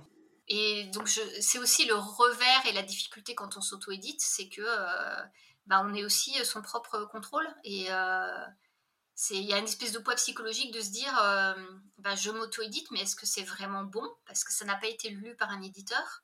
Bien sûr faut aussi avoir conscience de ça, c'est que. Enfin voilà. faut savoir prendre du recul et, euh, mm. et, aussi, euh, et aussi accepter de se remettre en question. Mm. Euh, voilà. Je pense qu'il y a tout un process, effectivement, que tout le monde n'est pas prêt à faire. Ou demander de l'aide à. Enfin, quand je dis de l'aide, c'est par exemple demander à des personnes de nous lire. Mais quand je dis des personnes, c'est mhm. pas sa sœur et, et, sa mère, quoi. Parce qu'évidemment, tous les gens qu'on connaît, tu leur fais lire un manuscrit, ils veulent pas te ils, veulent pas te faire du mal et donc ils vont dire qu'il est absolument génial. Voilà, faut le faire lire par quelqu'un qui va être neutre, qui va faire un retour argumenté, qui éventuellement écrit aussi parce qu'il s'y connaît en technique narrative et donc euh, voilà, il va pouvoir te dire euh, ben, où ça pêche. Euh. Enfin voilà, faut savoir aussi se remettre en question. Ok, ok. Alors tout à l'heure, on a évoqué avec, avec justement les personnages de, de Verhoeven un petit peu des personnages de, femmes fortes. Euh, qu'est-ce que tu penses du rôle de la femme euh, dans la littérature horrifique, aussi bien en tant qu'autrice, tu pourras nous parler de ton expérience euh, personnelle, qu'en tant que, que personnage? Tu entends le... Je pense que c'est un sujet qui est super complexe et en pleine évolution. bon, déjà, la question de la place et du rôle de la femme, bah, déjà, est-ce qu'il devrait y en avoir un? Mais bon, effectivement, il y en a un, c'est comme ça. Euh, au niveau des personnages, euh, et là je pense aussi plus au cinéma, euh, bah, très longtemps le personnage féminin c'était le faire valoir, c'était la scream queen ou la scream girl qui se faisait étriper, donc de préférence très jolie et sévèrement bustée. Les, en termes de personnages côté littérature, les écrivains sont quand même majoritairement des hommes et du coup il y a quand même un, c'est pas une critique, hein, mais pour lire notamment des auteurs qui écrivent du gore, il y a parfois un regard euh, un peu misogyne qui est c'est pas forcément voulu, mais c'est les codes du genre. Voilà, il y a des codes. Dans oui, mais c'est ce qu'on appelle le, le, male gaze ou les trucs comme ça. tu vois. Et, euh, et, dans le genre, et eh ben, souvent, il y a de la misogynie. Euh, donc après, c'est pas forcément gênant à la lecture. Hein. Moi, il y a des bouquins avec lesquels je m'éclate, mais il faut en avoir conscience. et je parlerai tout à l'heure de mon versant autrice, mais voilà, il y a ce côté féminin qui est rarement reluisant. Après, je pense qu'il y a eu aussi euh, une vraie évolution ces dernières années et qui passe pas forcément par les femmes. Je pense à, euh, au personnage de d'Annie dans Misery de Stephen King. Euh, autant dans le roman que dans l'adaptation télé. Pour moi, c'est le personnage, et ça a été écrit par un homme. C'est, on a affaire à un personnage féminin qui va prendre l'ascendant sur le roman parce que c'est elle la vraie star de l'histoire. c'est une femme d'un certain âge euh, c'est une femme qui n'est pas physiquement Katie Bates, voilà, qui est commune. Hein, euh, et c'est un personnage euh, horrifique qui est extrêmement fort et qui a été très travaillé, qui est très très développé. Donc heureusement, ça existe. Et je pense aussi à d'autres euh, personnages. On n'est pas sur l'horreur, mais par exemple le film Monster, euh, l'adaptation du fait divers sur la série killeuse avec Charlie Theron. Charlie Theron. J'ai mhm. trouvé ça très intéressant que bah, il y a un enlaidissement volontaire parce que du coup on regarde le film différemment. On regarde pas Charlie Theron la bombe. Et du coup, on, est plus attentif peut-être aux émotions, aux messages, etc. Bah, je pense à Titane, on parlait tout à l'heure de Julia Ducourneau. Moi, ce que j'ai énormément aimé sur Titane, euh, c'est le fait d'avoir un personnage qui était androgyne. Et euh, bon, au-delà du fait que ça parle aussi de maternité, enfin, voilà, j'ai trouvé ça extrêmement intéressant sur euh, le, traitement de la féminité. J'ai une série qui est un peu chouchoute pour ce qui est des personnages féminins, c'est American Horror Story. Mhm. Parce que déjà, il y a un casting féminin qui est très très important. alors, il y a des femmes qui évidemment sont très belles. bah, Jessica Lange. Voilà. il y en a beaucoup qui sont très belles dans la série. Euh, mais il y a aussi des femmes de tous âges, ben voilà, tous âges, euh, et euh, avec des beautés qui sont différentes, des morphologies qui sont différentes, des origines ethniques qui sont différentes. Et mhm. voilà, je trouve ça très intéressant. Et tous ces personnages, pour autant, sont, peuvent être au même niveau d'importance et avoir des enjeux tout aussi importants. Et je pense aussi à Goth. là, on est sur la fantasy, mais Cersei Lannister, et les sœurs Stark. Ah oui, d'accord. Game of Thrones. Voilà, merci. Et ben, donc on est sur des personnages féminins qui sont très bien écrits, qui sont multifacettes, avec des failles, euh, avec une vraie évolution narrative. Elles sont pas juste là pour mhm. faire la déco et, euh, et, juste être belles et être les femmes, les épouses, etc. Euh, elles ont des, elles existent par elles-mêmes, quoi. Ouais. Mais d'un autre côté, il y a et c'est dommage parce qu'il y a des personnages féminins qu'on considère aujourd'hui comme emblématiques euh, en horreur et qui pour autant ont ce point commun d'être toutes belles et sexy. Et euh, je pense euh, à bah, Buffy par exemple. Buffy contre les vampires. Ah bah, Buffy, Buffy n'est pas un boudin et un laidron. une Sarah Connor était aussi très séduisante. une Ripley. Et même si elle voilà, ça c'est pas même si c'est une belle femme, euh, même si à un moment ils ont joué effectivement sur son physique, etc. Ce que je veux dire, c'est que c'est rare aujourd'hui les héroïnes horrifiques les plus fortes, donc euh, une Ripley, une Sarah Connor, etc. Ça reste des femmes sexy et des belles femmes. Et c'est rare qu'on ait une Katie Bates euh, de Misery, c'est extrêmement rare. Qu'on prenne une femme qui est moins, tu vois, je te disais, bah, Cersei Lannister, etc. C'est aussi toutes des belles femmes. Mhm j'ai pas, tu vois, là, il n'y a rien qui me vient en personnage féminin d'un certain âge, qui n'est pas spécialement esthétiquement beau, tu vois. C'est très, très rarement traité. Ou alors, c'est, enfin, je sais pas, c'est maladroit, ou. Par exemple, tu vois, j'ai, euh, j'ai vu X de T. West. Ouais. Qui est très bien comme film, enfin, il est cool, voilà, esprit Grindhouse, etc. Je trouvais que c'était hyper sympa et tout. Mais par contre, il y a un aspect du film que j'ai détesté, c'est donc le personnage de Pearl, qui est une vieille femme, euh, la vieille fermière. Et en fait, euh, il y a un passage dans le film qui, qui pourrait être érotique. Et euh, en fait, tout à coup, elle se transforme en. Enfin, c'est pas tout à coup elle se transforme, il n'y a pas une transformation fantastique, mais elle est présentée physiquement comme une sorcière, quoi. C'est la fée Carabosse, elle est repoussante parce qu'elle est vieille. J'ai trouvé que c'était vraiment dommage. moi, ça m'a gâché un peu la fin du film. ça, ça se polie pas. Mais j'ai trouvé que la représentation de la femme euh, à ce moment du film, euh, le, pourquoi, pourquoi ce besoin de plaquer l'image d'une sorcière et d'une femme laide sur une vieille femme?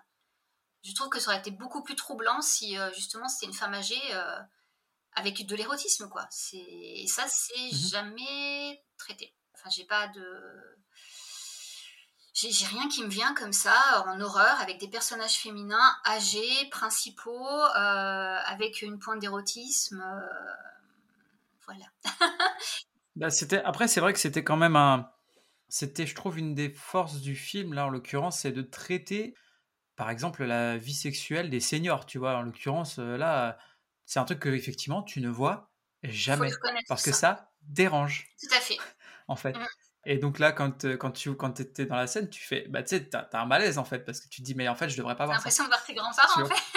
mais non, mais c'est ça. Tu sais, tu regardes le truc et tu dis, ah non, mais ça, c'est pas normal par contre. mais non, c'est qu'en fait, c'est pas que c'est pas normal, c'est parce qu'on est tellement éduqué à avoir des scènes érotiques avec des gens qui sont beaux que, bah, en fait, on a une, euh, on a une normalisation des corps qui est intégrée Par exemple, bah, tu vois, on parle de vieillesse, mais quelqu'un qui est gros, enfin, j'ai pas souvenir d'un film avec deux, deux, personnes très très enrobées qui baissent, quoi. C'est. Bah, c'est pour ça que je te dis, c'est pas normal, parce qu'en fait, ton. Tu sais, t'as des, as des filtres. Mmh. Par exemple, moi, l'autre jour, je regardais. L'année dernière, j'ai découvert toute la série des. Alors, c'est pas de l'horreur, hein, L'inspecteur Harry. je, me, je, me, disais qu'il fallait que je découvre un peu plus la carrière de Clint Eastwood. Et en fait, je regarde avec mes filtres de 2023, enfin 2022 en l'occurrence, euh, peut-être tout de suite, tu as, des, as des, justement des petites lumières qui s'allument et qui te disent Ah ouais, mais ça, c'est pas normal par contre. Tu, tu, peux pas dire ça dans un film, euh, c'est pas possible. C'est le reflet d'une époque. Après. Euh, oui, mais c'est ça. Non, mais c'est ça. C'est justement. C'est pour ça que ce, que ce que tu dis, c'est vrai. On, on, intègre en fait tous ces canons de beauté au cinéma. Mm. En fait, des gens qui font l'amour au cinéma, forcément, ils sont canons, ils sont ci, ils sont là, ils sont voilà, ils sont apprêtés, ils transpirent pas, ça fait pas de bruit bizarre, tu vois, tout est nickel. Euh, non, mais voilà, tout, tout, va, tout va nickel. Et effectivement, c'est pour ça que je te dis, tout de suite, tu as, le réflexe de voir, bah ouais, ok, là je, suis en train, là, je vois des seniors euh, en train de faire l'amour. Euh, c'est, tu vois, il y, a un truc qui, y a un truc qui clignote en fait, qui te dit, mais ça, c'est pas, c'est bizarre. Tu vois. Alors oui, effectivement, on peut reconnaître ça. Mais effectivement, sur cette autre scène où elle se glisse dans le lit avec quelqu'un d'autre, là, clairement, c'est la sorcière. Voilà, ça m'a un peu je trouvais ça un peu dommage. Euh. Mais de toute façon, c'est, je veux dire, c'est un sujet qui est récurrent, qui est la place de la femme euh, âgée, enfin âgée ou en tout cas vieillissante dans l'industrie cinématographique. Ouais, juste, juste vieillissante. Voilà. Juste vieillissante. C'est, euh, c'est vrai que c'est, c'est assez violent. C'est soit la grand-mère, c'est Mamie Nova, soit c'est la sorcière. Donc, ouais, c'est vrai. Et ouais, d'un point de vue d'auteur, le fait d'être auteur et de, oui, d'être auteur et d'écrire de l'horreur, déjà, moi, je me sens pas spécialement de rôle et de mission. Euh, voilà, je suis pas en mode ouais, je suis euh, le porte-étendard des femmes. Euh, enfin, c'est pas parce que c'est ce que j'ai envie d'écrire et c'est ce que je suis et donc je me considère pas, tu vois, c'est pas un truc de oui, je suis une femme.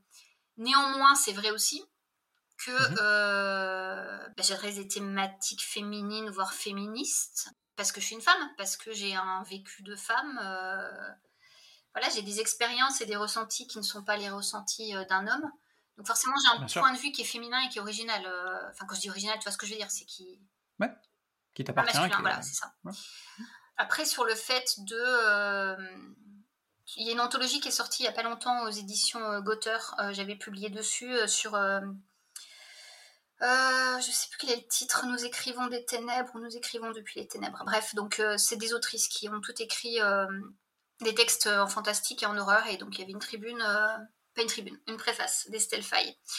Voilà, qui s'exprimait sur le fait que être une femme et écrire de l'horreur aujourd'hui en France, c'est compliqué parce que les éditeurs, il y a une place de la femme, il y a encore une image de la femme. La femme n'écrit pas d'horreur, c'est pas, pas joli, c'est, il faut surtout pas dire qu'on écrit de l'horreur, etc.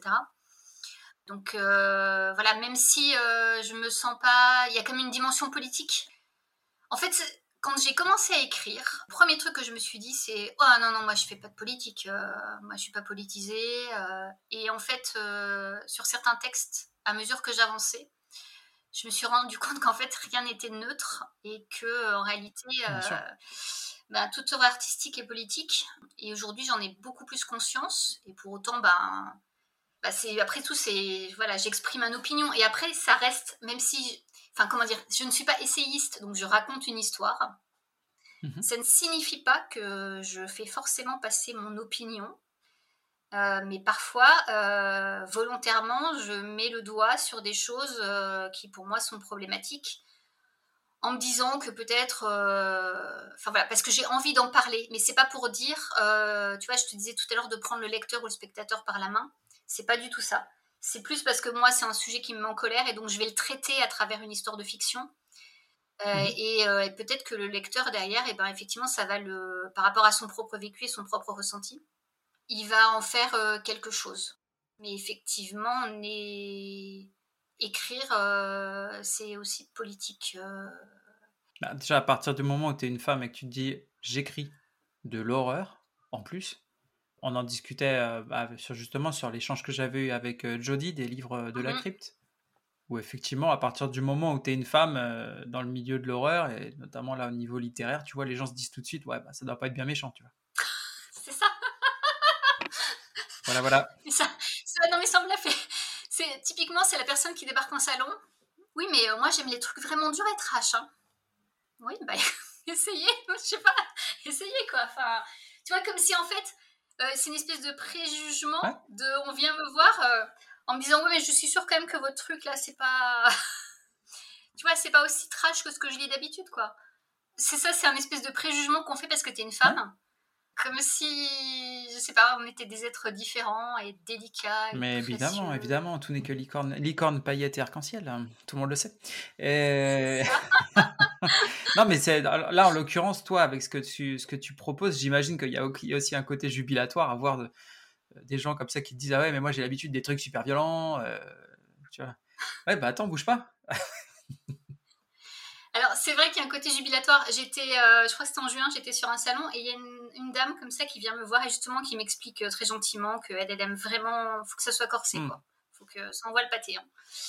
et donc je la dirige sur ma nouvelle dans l'anthologie Gore donc ma nouvelle Bloody Valérie et euh, donc elle la prend, elle me dit ouais moi j'adore le gore. Hein. Elle avait lu des gores, euh, donc pas de souci. Moi je lui dis super, vous allez être servi parce qu'il y a plein de textes super.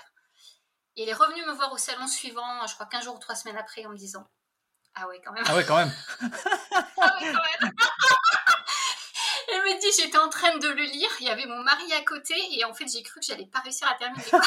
et là je me suis dit ah yes. parce que voilà euh, la première fois bah, je sais pas, elle m'avait préjugé quoi. Et euh, quand je lui disais non mais vous pouviez y aller, hein, euh, tu vois, c'était un peu. Euh. Et donc elle est revenue me voir pour me dire qu'effectivement ça envoyait du pâté. Et là j'ai une énorme satisfaction. Ah bah j'imagine.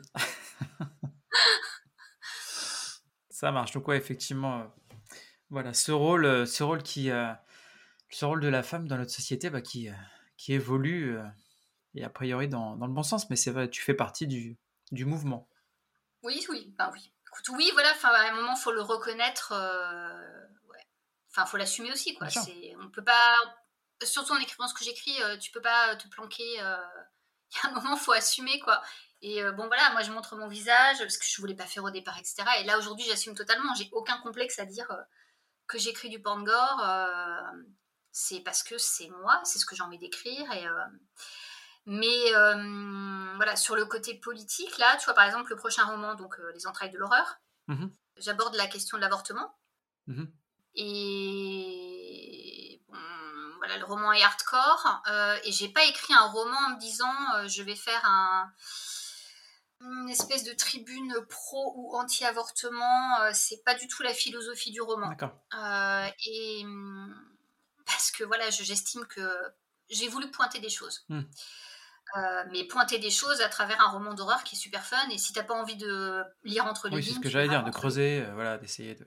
Hmm. Voilà, c'est pas, je suis pas du tout en train de prendre les gens et de leur dire ouais vas-y fais-toi un avis sur l'avortement. C'est juste que moi j'avais envie de pointer des choses qui, voilà, moi me paraissaient intéressantes à pointer parce qu'elles me touchent. Mhm. Mais euh, sur le côté politique, j'attends de voir. avec, je sais pas, j'ai pas de curiosité. Je sais pas si c'est la curiosité une forme d'appréhension. Je me dis euh, je ne sais pas comment certains lecteurs vont interpréter le roman. Euh, voilà, parce que c'est un sujet qui est complexe, qui peut vraiment déchaîner les passions. On va voir.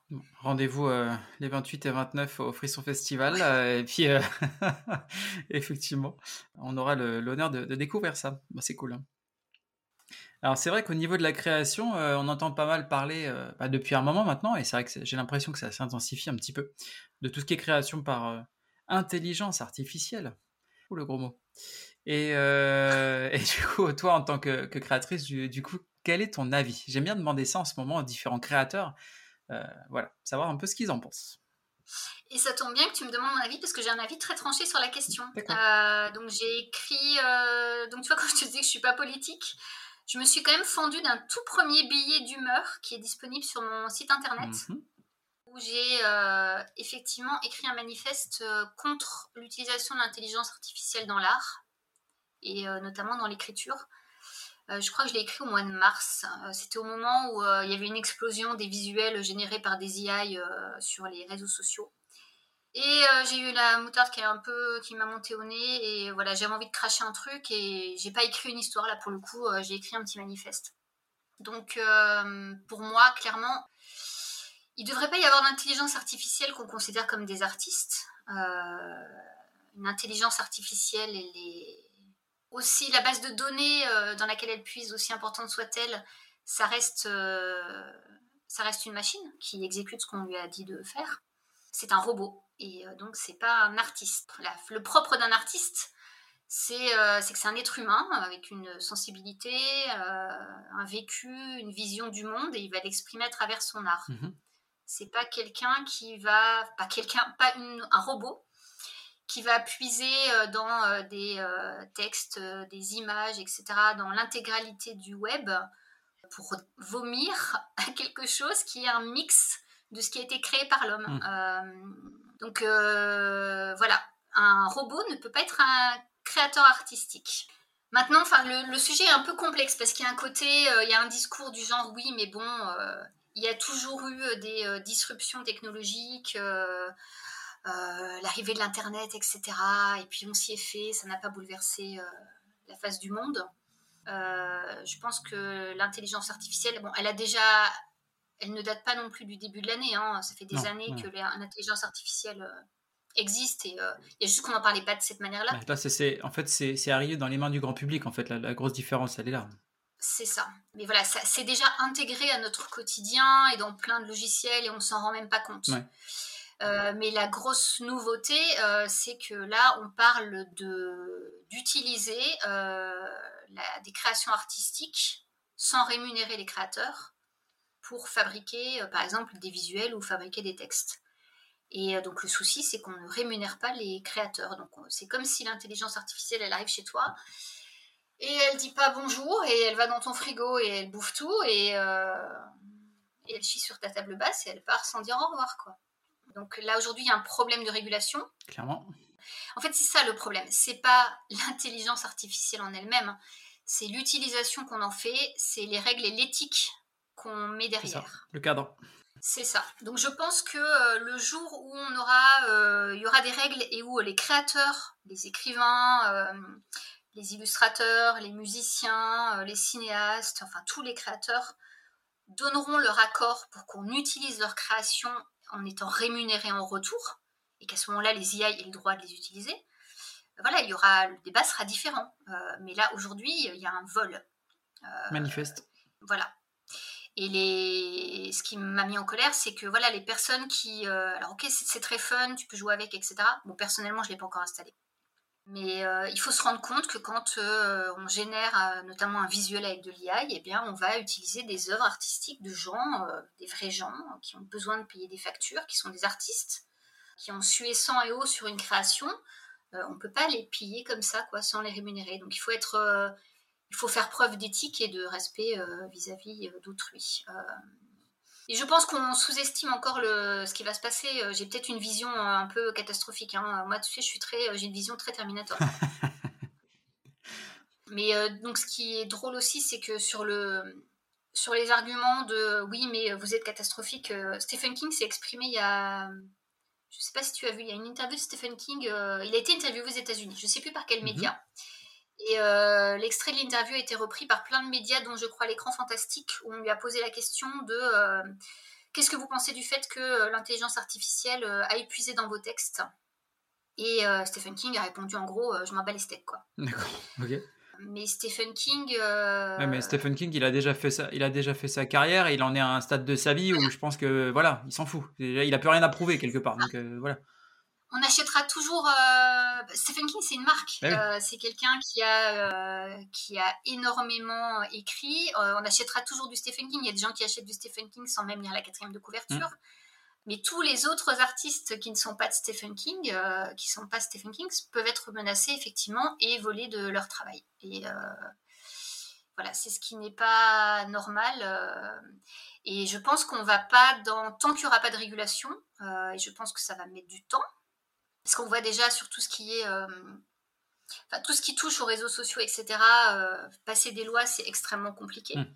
Et je pense que sur l'intelligence artificielle, euh, à part faire comme l'Italie et dire ok, stop, on fait une pause et on verra après, en fait, on va continuer à. c'est un engrenage, pour moi, qui est, qui est inéluctable.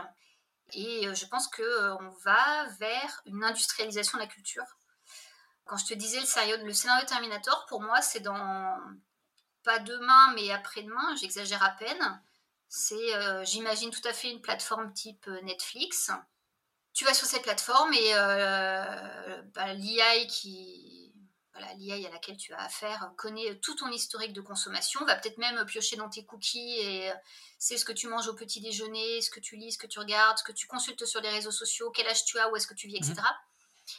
Et tu demandes à cette intelligence artificielle, euh, parce que tu adores euh, les thrillers, de t'écrire un thriller qui va se passer en Islande, avec euh, une scène gore, un personnage qui ressemble à Matt Damon. Enfin, je, je, pense qu'en quelques microsecondes, demain, enfin après-demain, l'intelligence artificielle te livre un film qui correspond parfaitement à tes critères, à tes mhm. goûts à tes appétences, ou elle t'écrit un livre qui correspond parfaitement à tes goûts, à tes appétences, etc. Elle va générer en temps réel une couverture, elle va peut-être même te faire un trailer, euh, elle va peut-être même lancer l'envoi de l'impression d'un brochet.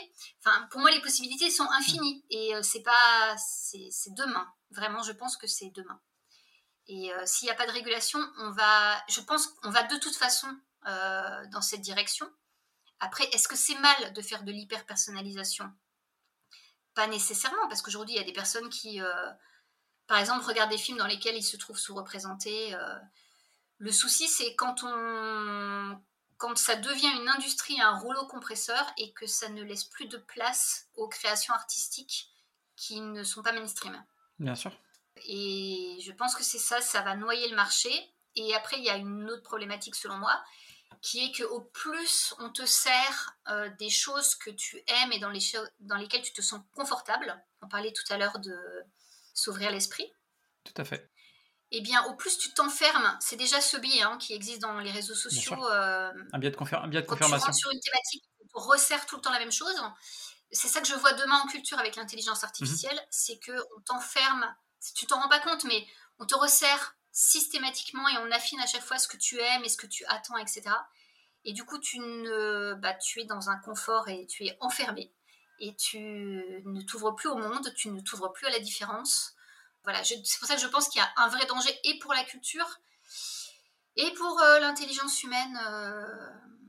Après, voilà, j'ai un côté un peu catastrophique, mais je je suis convaincue, on en reparlera peut-être dans 2-3 ans, mais je suis convaincue qu'on va dans cette direction-là et ça va tout toucher, le cinéma, la musique, etc.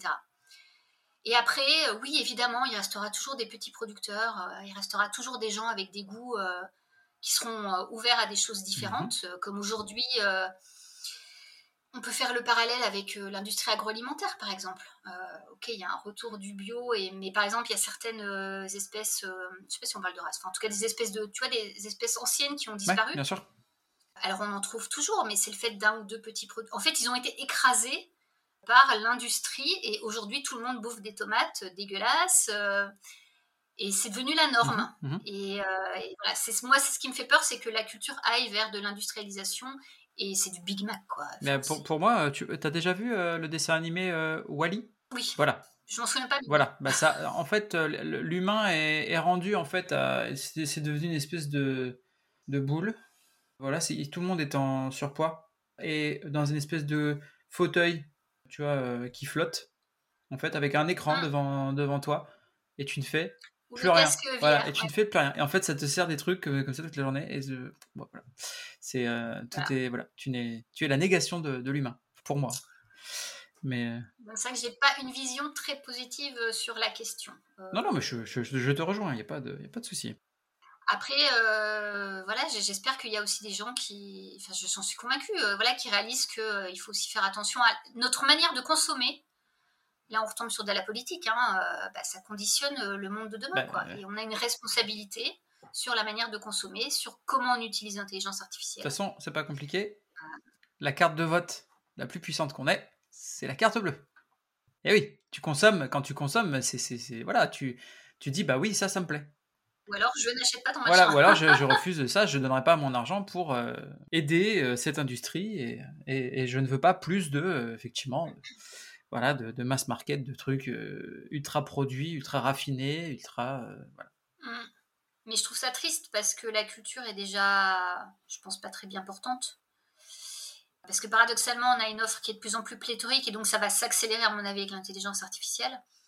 Et, euh, et, en même temps, on va vers une uniformisation de ce qui nous est servi. Et je trouve ça super triste. Quoi. Quand tu vois qu'on en est à réécrire le Club des 5, parce que c'est du langage trop soutenu pour euh, les générations de maintenant, le Club des 5. Je veux dire, c'est pas Voltaire, le Club des 5. Ouais. Ouais, bah, tu te dis, bon, ok, bon, ok, bah, je sais où on va. Tu... Après, il faut revoir peut-être le casting du Club des 5. non, non, mais, non, mais que tu, que tu modifies, euh, que tu as des trucs qui passent plus ou quoi, ok, je le comprends. Mais là, c'est même pas ça. C'est. Il modifie, il, modifie le, il modifie l'utilisation du français parce qu'apparemment, c'était trop soutenu, en fait. En fait, tu abaisses. Euh, je suis désolée, ça fait vieille conne, mais. c'est un nivellement par le bas. par le bas. Ah bah, c'est clair. C'est un nivellement par le bas. Il y a un moment, euh, je vois pas pourquoi. Enfin, c'est pas, je vois pas pourquoi. C'est euh, l'être humain est de base. Enfin, on a un gros cerveau.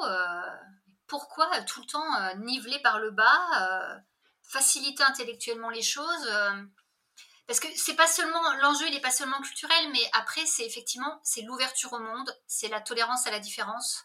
La, euh, réflexion, bien sûr, mais tout ça, tout ça c'est impacté, c'est évident. Mmh, mmh. c'est sûr. Mmh. Vaste sujet. Alors, revenons à, des choses un petit peu plus sympatoches. Qu'est-ce que tu penses du retour en grâce du gore, et notamment au cinéma, euh, qu'on retrouve maintenant euh, bah, dans les cinémas, dans les films, et qui sont projetés au ciné pour le coup? Ouais, et eh ben j'ai envie de te dire, c'est super. et mais. ah, vas-y. non, c'est super, mais je vais nuancer. Déjà, retour en grâce, euh, ça implique qu'il y a eu une grâce du gore. Et euh, ok, il y a eu une grande époque et il y a eu des grandes œuvres, mais fondamentalement, le gore a jamais été mainstream. Donc, je suis pas sûre que parler de retour en grâce. Retour, pour moi, pour moi, quand je dis retour en grâce, c'est retour au cinéma, tu vois. Parce que il y a eu une époque où euh, effectivement le gore sortait au cinéma et il n'y avait pas de souci. Après, c'est passé directement, soit en VHS, derrière, bah, direct ou DVD, direct ou euh, voilà, tout ce que tu veux. Mmh. Et, donc là, quand je vois certains films qui sortent, qui ont des sorties cinéma, même si sont, tout n'est pas bon, évidemment, mais juste pour le principe, je paye ma place de cinéma pour soutenir le truc, tu vois. Parce que, voilà, encore une fois, c'est un acte où je dis, bah ouais, mais ça, en fait, j'en veux plus au cinéma. Donc, je paye ma place. Oui, je suis d'accord avec toi. Et en même temps, alors en fait, ouais, je trouve qu'il y a du gore de plus en plus partout, et euh, ça, y compris dans des comédies euh, horrifiques ou moins horrifiques. Ça c'est cool parce que ça veut dire que du coup ça ouvre les spectateurs euh, à cette. C'est pas un genre. Parce que là pour le coup c'est quelque... c'est une incursion du gore sur une autre histoire. Mmh Après, ce qui. mais là, je vais un peu faire aussi Mariac. mais c'est super qu'il y ait des films, il y a des super films euh, qui sortent. Mais euh, dans certains cas, le gore devient un accessoire. L'essence du gore, c'est la transgression. Mm. C'est l'interdit. Euh, ça rejoint la pornographie de ce point de vue-là. Et quand je dis pornographie, je ne parle pas de porno, hein, je parle d'œuvres pornographiques, du dessin, mm. de voilà, certains, certaines œuvres. Donc l'essence du gore, c'est la transgression. Et j'ai un peu l'impression donc je me réjouis en mi-teinte que euh, le gore commence à être digéré aussi par euh, l'industrie mainstream et utilisé comme un espèce d'accessoire, comme un truc qu'on coche sur un scénario, comme euh, eh ben on va mettre une scène de cul, une scène gore, ça devient un espèce de truc, voilà, un accessoire qui devient mainstream. Hmm. Et voilà, et donc je, là où je mets un bémol, c'est que ben, le risque, c'est que finalement ça soit tellement digéré que ça perde totalement euh, son caractère de transgression et euh, ce qui faisait que c'était euh, aussi fort. Mm. Mais je, voilà, je pense qu'on peut quand même s'en réjouir. Après, il faut que ça soit bien fait. En fait, c'est ça. C'est pas tellement la digestion. C'est par pitié digérer bien, quoi. Parce que si c'est pour mettre du gore, voilà, juste comme un accessoire. On est d'accord. Et que ça soit mal fait, mm. et ben en fait. moi, ça me frustre. Quoi. Non, mais si c'est si du gore pour du gore et que ça sert pas l'histoire, ouais, ça tu trouves vite la limite, quoi. Ouais, après voilà. après, il n'y a pas de films 100% gore euh, qui sortent. Euh, enfin, il y a des films avec beaucoup de gore, mais. Euh, bah après, les, les curseurs sont, sont placés différemment chez chaque personne, tu vois. J'ai la dent dure, c'est pour ça. Tu vois, par exemple, euh, bah, je pense à deux films assez récents, The Sadness et euh, Evil Dead Rise. Evil Dead Rise, ouais. Et ben, j'étais super hypée sur les deux. Euh, bon, The Sadness bénéficie, enfin aussi arrivé avec Laura, c'est coréen. Taïwanais, ouais. ouais. merci. Enfin, en tout cas, l'essor du, un certain essor du cinéma asiatique, même s'il y a toujours du cinéma asiatique, mais Enfin, on, nous a sur... enfin, non, on nous a pas survendu. Disons que, par rapport à mes standards, je suis allée voir The Sadness avec, euh, m'attendant à prendre une putain de claque gore. Et effectivement, il y a du sang, il hein, n'y a pas de, pas de souci. Euh, mais à part une scène où je me suis dit, oula Et ben voilà. Serait-ce une scène qui se passe dans l'hôpital tout à fait, avec un orbital. Tout à fait. je pense qu'on a tous la même. c'est la seule où je me suis réveillée, j'ai fait ah ouais. Et euh, Evil Dead Rise a plein de qualités. Euh, il a une scène, euh, l'apparition du titre au-dessus du lac est sublissime. J'ai eu un coup de foudre sur cette scène. Mhm. Mais par contre, le reste du film, même s'il est bourré de sang, eh ben, il m'a beaucoup déçu. J'ai trouvé que c'était facile, bourré de clins d'œil facile. Oui, bah, clin d'œil en l'occurrence, mais oui, tout à fait, je suis d'accord avec toi. Après, on peut aussi se réjouir, c'est-à-dire que dans le sens où, euh, je ne vais pas être non plus totalement négatif, mais peut-être que quelqu'un qui a 16 euh, ans, 17 ans, je ne sais, pas, sais pas quel était la. Je pense qu'il était moins de 16. Peut-être a été voir Evil Dead Rise avec des potes, et euh, peut-être qu'après il a dit Oh, c'était génial, et il s'est rendu compte qu'il y avait des références à d'autres films, et qu'il va peut-être aller voir le Shining de Kubrick, qu'il va aller voir les premiers Evil Dead. Enfin voilà, c'est de ce point de vue-là, on peut se réjouir. Mais euh, tu sais que c'est quand même assez hallucinant parce que moi, au moment où il est sorti ce film-là, je travaillais dans un cinéma quelques heures par semaine. Et quand les gens m'achetaient une place, je leur demandais est-ce que vous savez que c'est une suite en fait? Enfin, c'est, ça fait partie d'une franchise, je veux dire. C'est voilà. Et en fait, la plupart des gens, ils savaient pas. Et j'étais choqué, mais vraiment, parce que moi, je me suis dit les gens qui vont voir ça, les gens qui vont voir ça, ça doit être des gens qui aiment l'horreur parce que c'est un moins de 16, tu vois, c'est quand même un truc un peu, un peu trashos et tout. Mais en fait, non. T'as plein de gens, ils allaient voir ça comme ouais, ok, bah ouais, c'est un film d'horreur quoi. et pourtant, c'est quand même une grosse franchise de l'horreur, je veux dire, tu vois, c'est pas. Ouais, c'est clair. Non, puis je il y a eu la série, euh, effectivement, c'est une grosse franchise. Il y a eu, c'est quoi un remake ou Il y a eu les trois films. Il y a eu le, il y a eu effectivement l'espèce de, de remake de 2014. Enfin, quand même. Ouais, enfin voilà, il y a des films récents, enfin il y a des supports récents. Euh. Donc ouais, peut-être que du coup, ça va faire venir un certain public. Euh, de ce point de vue-là, on peut se réjouir. Après, si on commence à voir du film, euh, enfin du gore à toutes les sauces et que c'est mal fait, et eh ben, enfin tu vois, c'est comme les périodes où, euh, par exemple, à un moment, on a bouffé que du zombie. Ben, il y avait du zombie tout le temps partout. Euh. Ouais, c'est vrai. À un moment, le zombie est complètement, c'est éventé, impossible de le réinventer. les gens saturent. c'est après, il y a eu des super films de zombies, mais ce que je veux dire, c'est Peut-être un peu le reproche que je ferai à l'industrie cinématographique euh, qui veut faire du profit, c'est qu'ils tirent. Ils sentent quand il y a un filon, ils vont l'exploiter jusqu'à la moelle, quitte à tuer complètement le genre. Ah bah c'est ce qu'ils font clairement. Ils, en tirent tout ce qu'ils peuvent en tirer, ils vont presser le citron et puis, et puis derrière, ils passent, à, ils passent à autre chose. Après, si ça peut faire venir des lecteurs euh, sur du gore, euh, mais entre nous, de ce que je ressens, c'est pas le même public. Il y a les amateurs de gore pur et dur, qui vont de toute façon, euh, que ce soit littéraire, cinématographique, etc., qui aiment le gore. Après, quelqu'un qui va voir un film gore va pas forcément acheter un bouquin gore. Ça, j'en avais discuté avec Jody justement, et c'est vrai que c'est un peu le problème de, de la visibilité aussi, tu vois. Parce que moi, pendant longtemps, j'ai voulu me mettre à, lire de l'horreur, mais quand j'allais dans les magasins, bah, sorti Stephen King, en fait, t'avais l'impression qu'il y avait personne qui existait, quoi. Euh, non, mais c'est vrai, c'est lourdingue au bout d'un moment. Et en fait, euh, et d'un coup, donc j'ai découvert sa chaîne et elle, elle parlait en fait de plein de trucs, tu vois, des, justement des gens qui étaient auto-édités et des styles euh, mais complètement différents, des noms que j'avais jamais entendus de ma vie. Ouais. Et je me dis, mais ouais, mais en fait, en fait, il y a un univers gigantesque qui existe, mais on n'est pas au courant. Bah, tu vois, heureusement, effectivement, que ben, le genre de chaîne qu'elle pilote, etc., enfin, sa chaîne existe. En fait, le souci, c'est que sur le, notamment la littérature d'horreur, en fait, c'est pas du tout les médias traditionnels sont pas du tout ouverts. Euh, ça, n'existe pas pour eux. Même déjà un article sur un roman fantastique, c'est extrêmement rare. Euh, tu ouvres n'importe quel euh, magazine, journal, Mm. c'est euh, de la littérature blanche, c'est le dernier gros polar, le dernier gros thriller. Ouais, du thriller, du polar. jamais un papier sur de l'horreur. Mm. C'est comme si c'était... De toute façon, c'est considéré comme de la sous-littérature. Mm. C'est par, par un certain public. Mhm. Euh, c'est euh, c'est le caniveau du caniveau, quoi. Et moi, je suis encore deux niveaux en dessous du caniveau, quoi. C'est, euh, Ouais, mais bon, en même temps, t'es- t'es- voilà, tu n'es pas sérieuse. Tu, tu mixes deux trucs qui ne, qui ne peuvent pas être montrés Ouais. à la vue de tous. Le porno et le, et le gore. Ouais. Bon, en même temps, on marche pas sur les pieds, je suis tranquille. Mais, mais ouais, ce que je veux dire, c'est que c'est, il y a aussi un, culturellement, c'est bon. Le cinéma, ça commence effectivement à, voilà, il y a eu des œuvres cinématographiques qui font que l'horreur est en train de monter. C'est Mais cyclique. littéralement, c'est compliqué, quoi. C'est, euh, enfin, ce que tu disais. On en trouve difficilement en librairie. euh, Je pense que tout ce qui est euh, site de vente en ligne euh, le pousse pas nécessairement.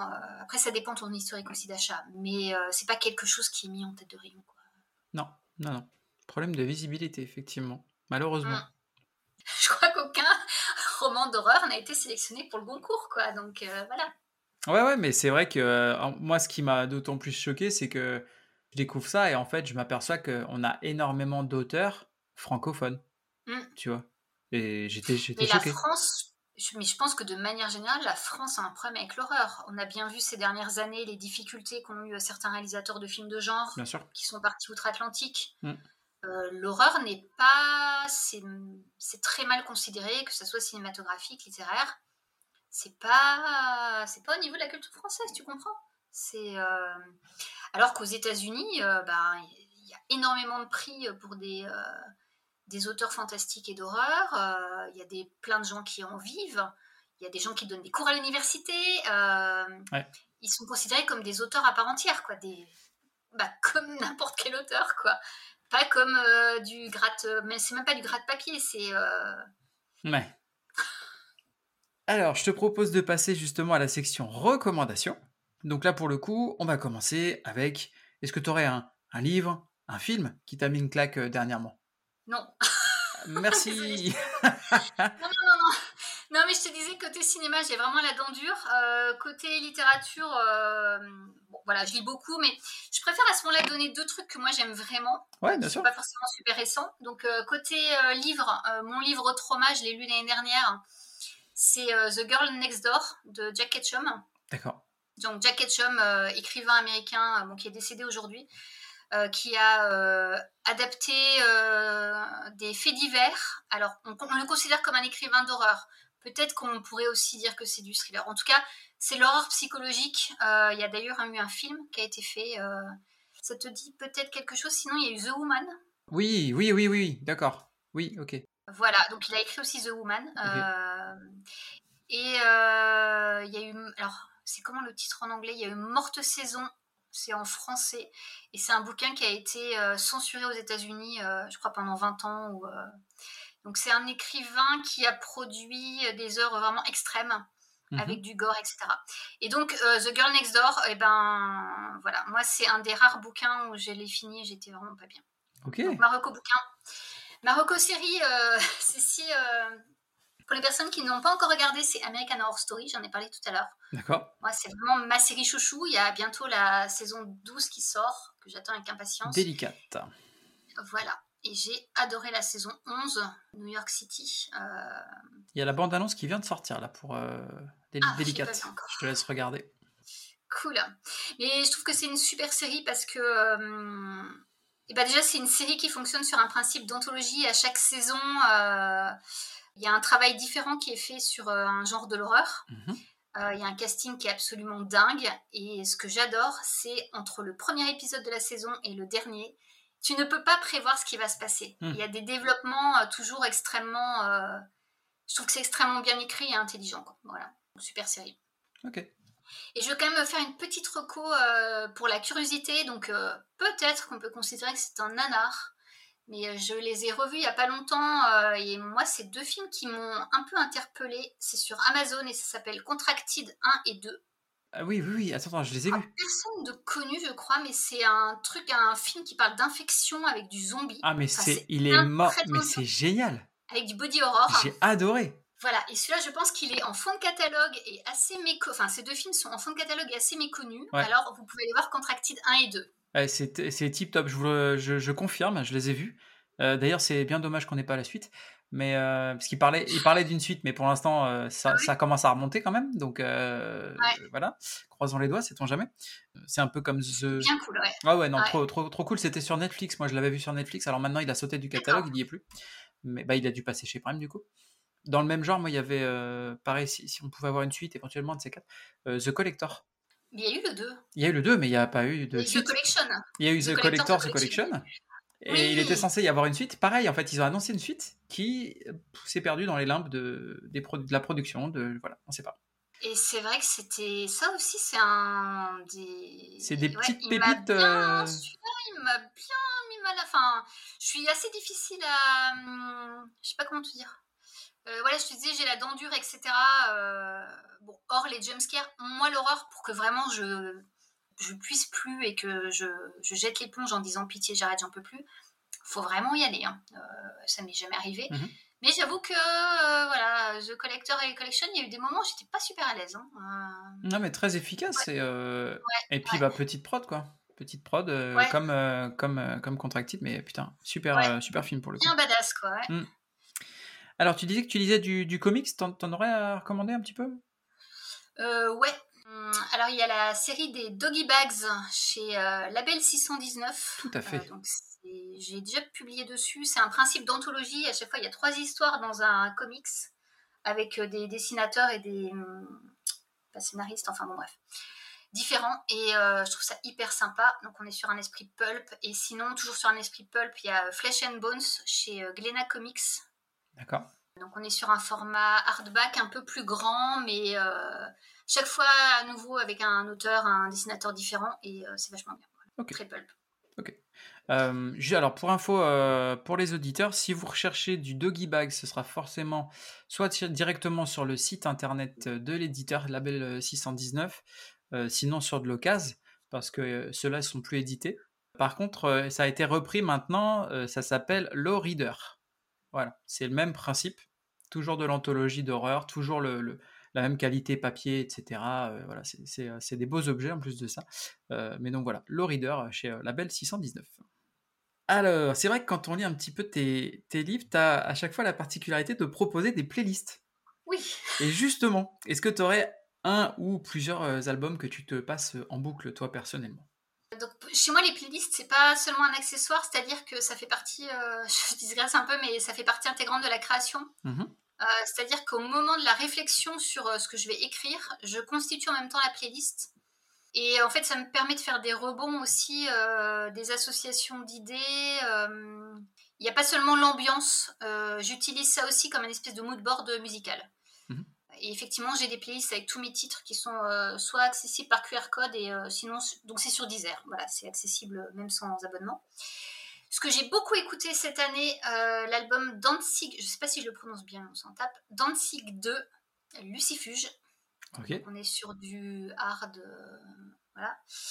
Et euh, sinon, j'ai beaucoup écouté, mais là pas un album en particulier, du Ozzy Osbourne et du Billy Idol cette année. Ça marche.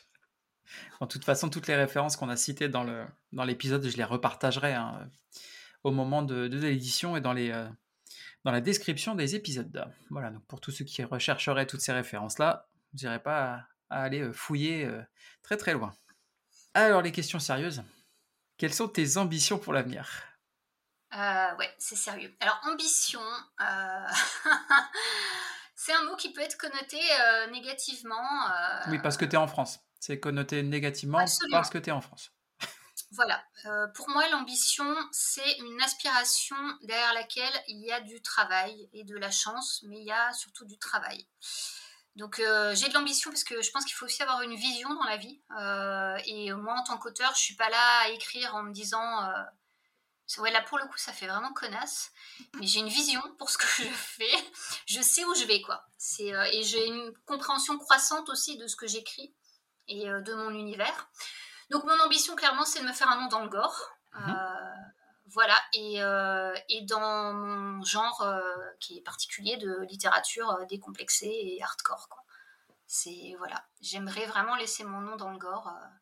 je suis pas en train de dire que je vais mourir demain, hein, mais j'aimerais bien me marquer, apporter ma pierre, quoi. D'accord. Mm. Ça marche. Alors avec tout ça, quelle est ton actualité? Alors, euh, bah, côté sortie littéraire, on a parlé donc du recueil maudit 3 euh, pour le mois de novembre exclusivement. Euh, et ma grosse actualité, c'est fin octobre, sorti le 28 de mon roman Les entrailles de l'horreur. Donc on est, comme le nom l'indique, sur un roman d'horreur. avec un peu de fantastique. C'est, je crois que je l'ai pas pitché, mais donc en gros, euh, c'est une femme qui va se faire, euh, qui est sur le point d'aller se faire avorter, qui se fait kidnapper par un couple qui est pro-vie, donc euh, des militants anti-avortement. Mhm. Et ils vont faire en sorte qu'elle ait son bébé et qu'elle n'avorte pas. Et ça va pas bien se passer. Ok. Voilà, donc roman bien hardcore. voilà, donc sorti 28 octobre en brochet. Il y aura aussi une version numérique. Et évidemment, je ferai des ventes dédicacées du titre via mon site. Euh, voilà côté sortie littéraire. Après, j'ai pas mal de projets de lancer, mais c'est trop tôt pour en parler. Côté événements, bon, de manière générale, je les annonce sur les réseaux sociaux et sur mon site internet. Euh, et les deux prochaines grosses dates, c'est effectivement le Frisson Festival le 28 et 29 euh, octobre à Reims. Et le week-end suivant, je serai à Mulhouse pour une convention internationale de tatouage. Voilà, pour moi, c'est aussi une grosse date parce que je rencontre des lecteurs potentiels. Bah oui, carrément. Et donc ça, c'est pour te retrouver en vrai. Et pour le coup, on peut te mmh. retrouver sur les réseaux sociaux.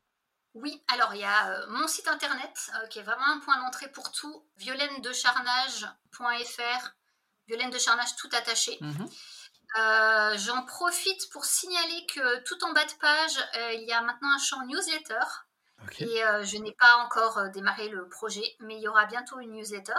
Je ne dis pas quand. Mais en tout cas, voilà, je vous invite déjà euh, à vous inscrire, comme ça vous serez en base pour quand je lancerai ça. Côté Instagram, Violaine-du-bas de-du-bas charnage. Sur Facebook, Violaine espace de espace charnage. Et sur TikTok, sur lequel je vais essayer d'aller un petit peu plus, Violaine de charnage tout attaché. Ça marche. Eh bien, écoute, voilà. Euh, c'est noté, les rendez-vous sont pris, on sait où te, retrouver. Mm. Et c'est maintenant le moment de passer aux questions rapid fire. Donc, mm. exercice, sympathique. Euh, donc là, en fait, c'est tout bête. Je vais te proposer donc de répondre. Est-ce que tu préfères plutôt A ou plutôt B? Donc normalement, on est censé répondre rapidement et euh, de manière assez succincte, euh, mais bon, vu qu'on est à la maison, euh, eh ben on peut faire ce qu'on veut. Donc tu peux prendre le temps de réfléchir et tu peux, si tu veux, développer certaines réponses, il n'y a, a, pas de souci. Ok. Ok, alors on va démarrer tranquille. Plutôt série ou plutôt film? Plutôt film. Plutôt Piranha 3D ou Mimic tu peux pas faire ça. Ah bah si, évidemment, je tends, je tends des pièges. Non, je suis désolée, j'ai un joker, les deux. D'accord Parce que. attends, attends, attends. Tu c'est un de mes films préférés. Ouais, mais t'es pas, pas sûr parce que derrière, j'en ai d'autres qui sont un peu vaches, alors réfléchis quand même, on sait jamais. S'il ne devait y en avoir qu'un, Piranha 3D, rien que pour le plan, il y a la bite dans l'eau. Ah, magnifique, sublime. Voilà. Je pense que la 3D a été inventée pour ça. Directement. Pour ce plan. Pour ce plan. Carrément. Euh, plutôt VO ou VF VO. VO, ouais. Mm. Plutôt Starship Troopers ou Les Dents de la Mer? Mais t'es embêtant quand même. Oh, je suis méchant. Bah mais j'ai fait mes devoirs. c'est pareil, là, le choix est impossible. C'est, je sais. Euh, c'est genre si je devais oublier totalement un des deux films et à tout jamais. Quoi. Si, l'un des deux euh, devrait, devait disparaître dans le néant. Euh, je garderai quand même les dents de la mer. Euh, pour le trauma. pour le trauma, d'accord, ça marche. Alors, plutôt cinéma ou home cinéma? Euh, Cinéma. Plutôt roman ou nouvelle? Nouvelle. Nouvelle. Plutôt Alien ou Aliens, le retour? Alien. Plutôt les contes de Perrault ou les contes de Grimm Ah, les contes de Grimm. Plutôt Verhoeven ou Carpenter Là, c'est obligé, c'est Verhoeven, quoi. ça marche. Bon, bah, tu vois, je t'ai pas, pas tant maltraité quand même. Ouais, ça va. J'ai pas trop digressé là. Ça marche. Eh ben, écoute, je te remercie énormément d'avoir pris le temps de venir répondre à toutes mes questions. Euh, j'invite euh, bah, nos auditeurs à aller te retrouver, que ce soit en vrai ou sur les réseaux et sur son site internet pour le coup. Euh, je vais mettre donc toutes les références et tous les, lieux où on peut retrouver ton travail dans la description de l'épisode. Eh ben, merci beaucoup de m'avoir reçu. C'était voilà, je crois que j'ai beaucoup parlé, mais c'était cool. Bah écoute, on est là pour ça. Merci. Merci beaucoup et je te dis à bientôt. Merci à vous d'avoir écouté cette émission. Je vous invite à suivre aussi bien les invités que moi-même sur les réseaux sociaux. Je vous signale également que je suis maintenant sur YouTube, donc n'hésitez pas à aller faire un petit tour, ajouter des likes, vous abonner, et bien sûr sur toutes les plateformes de podcast, à me laisser un avis ainsi qu'une note pour aider le podcast à gagner en visibilité. Il ne me reste plus qu'à vous souhaiter bonne semaine et bon frisson.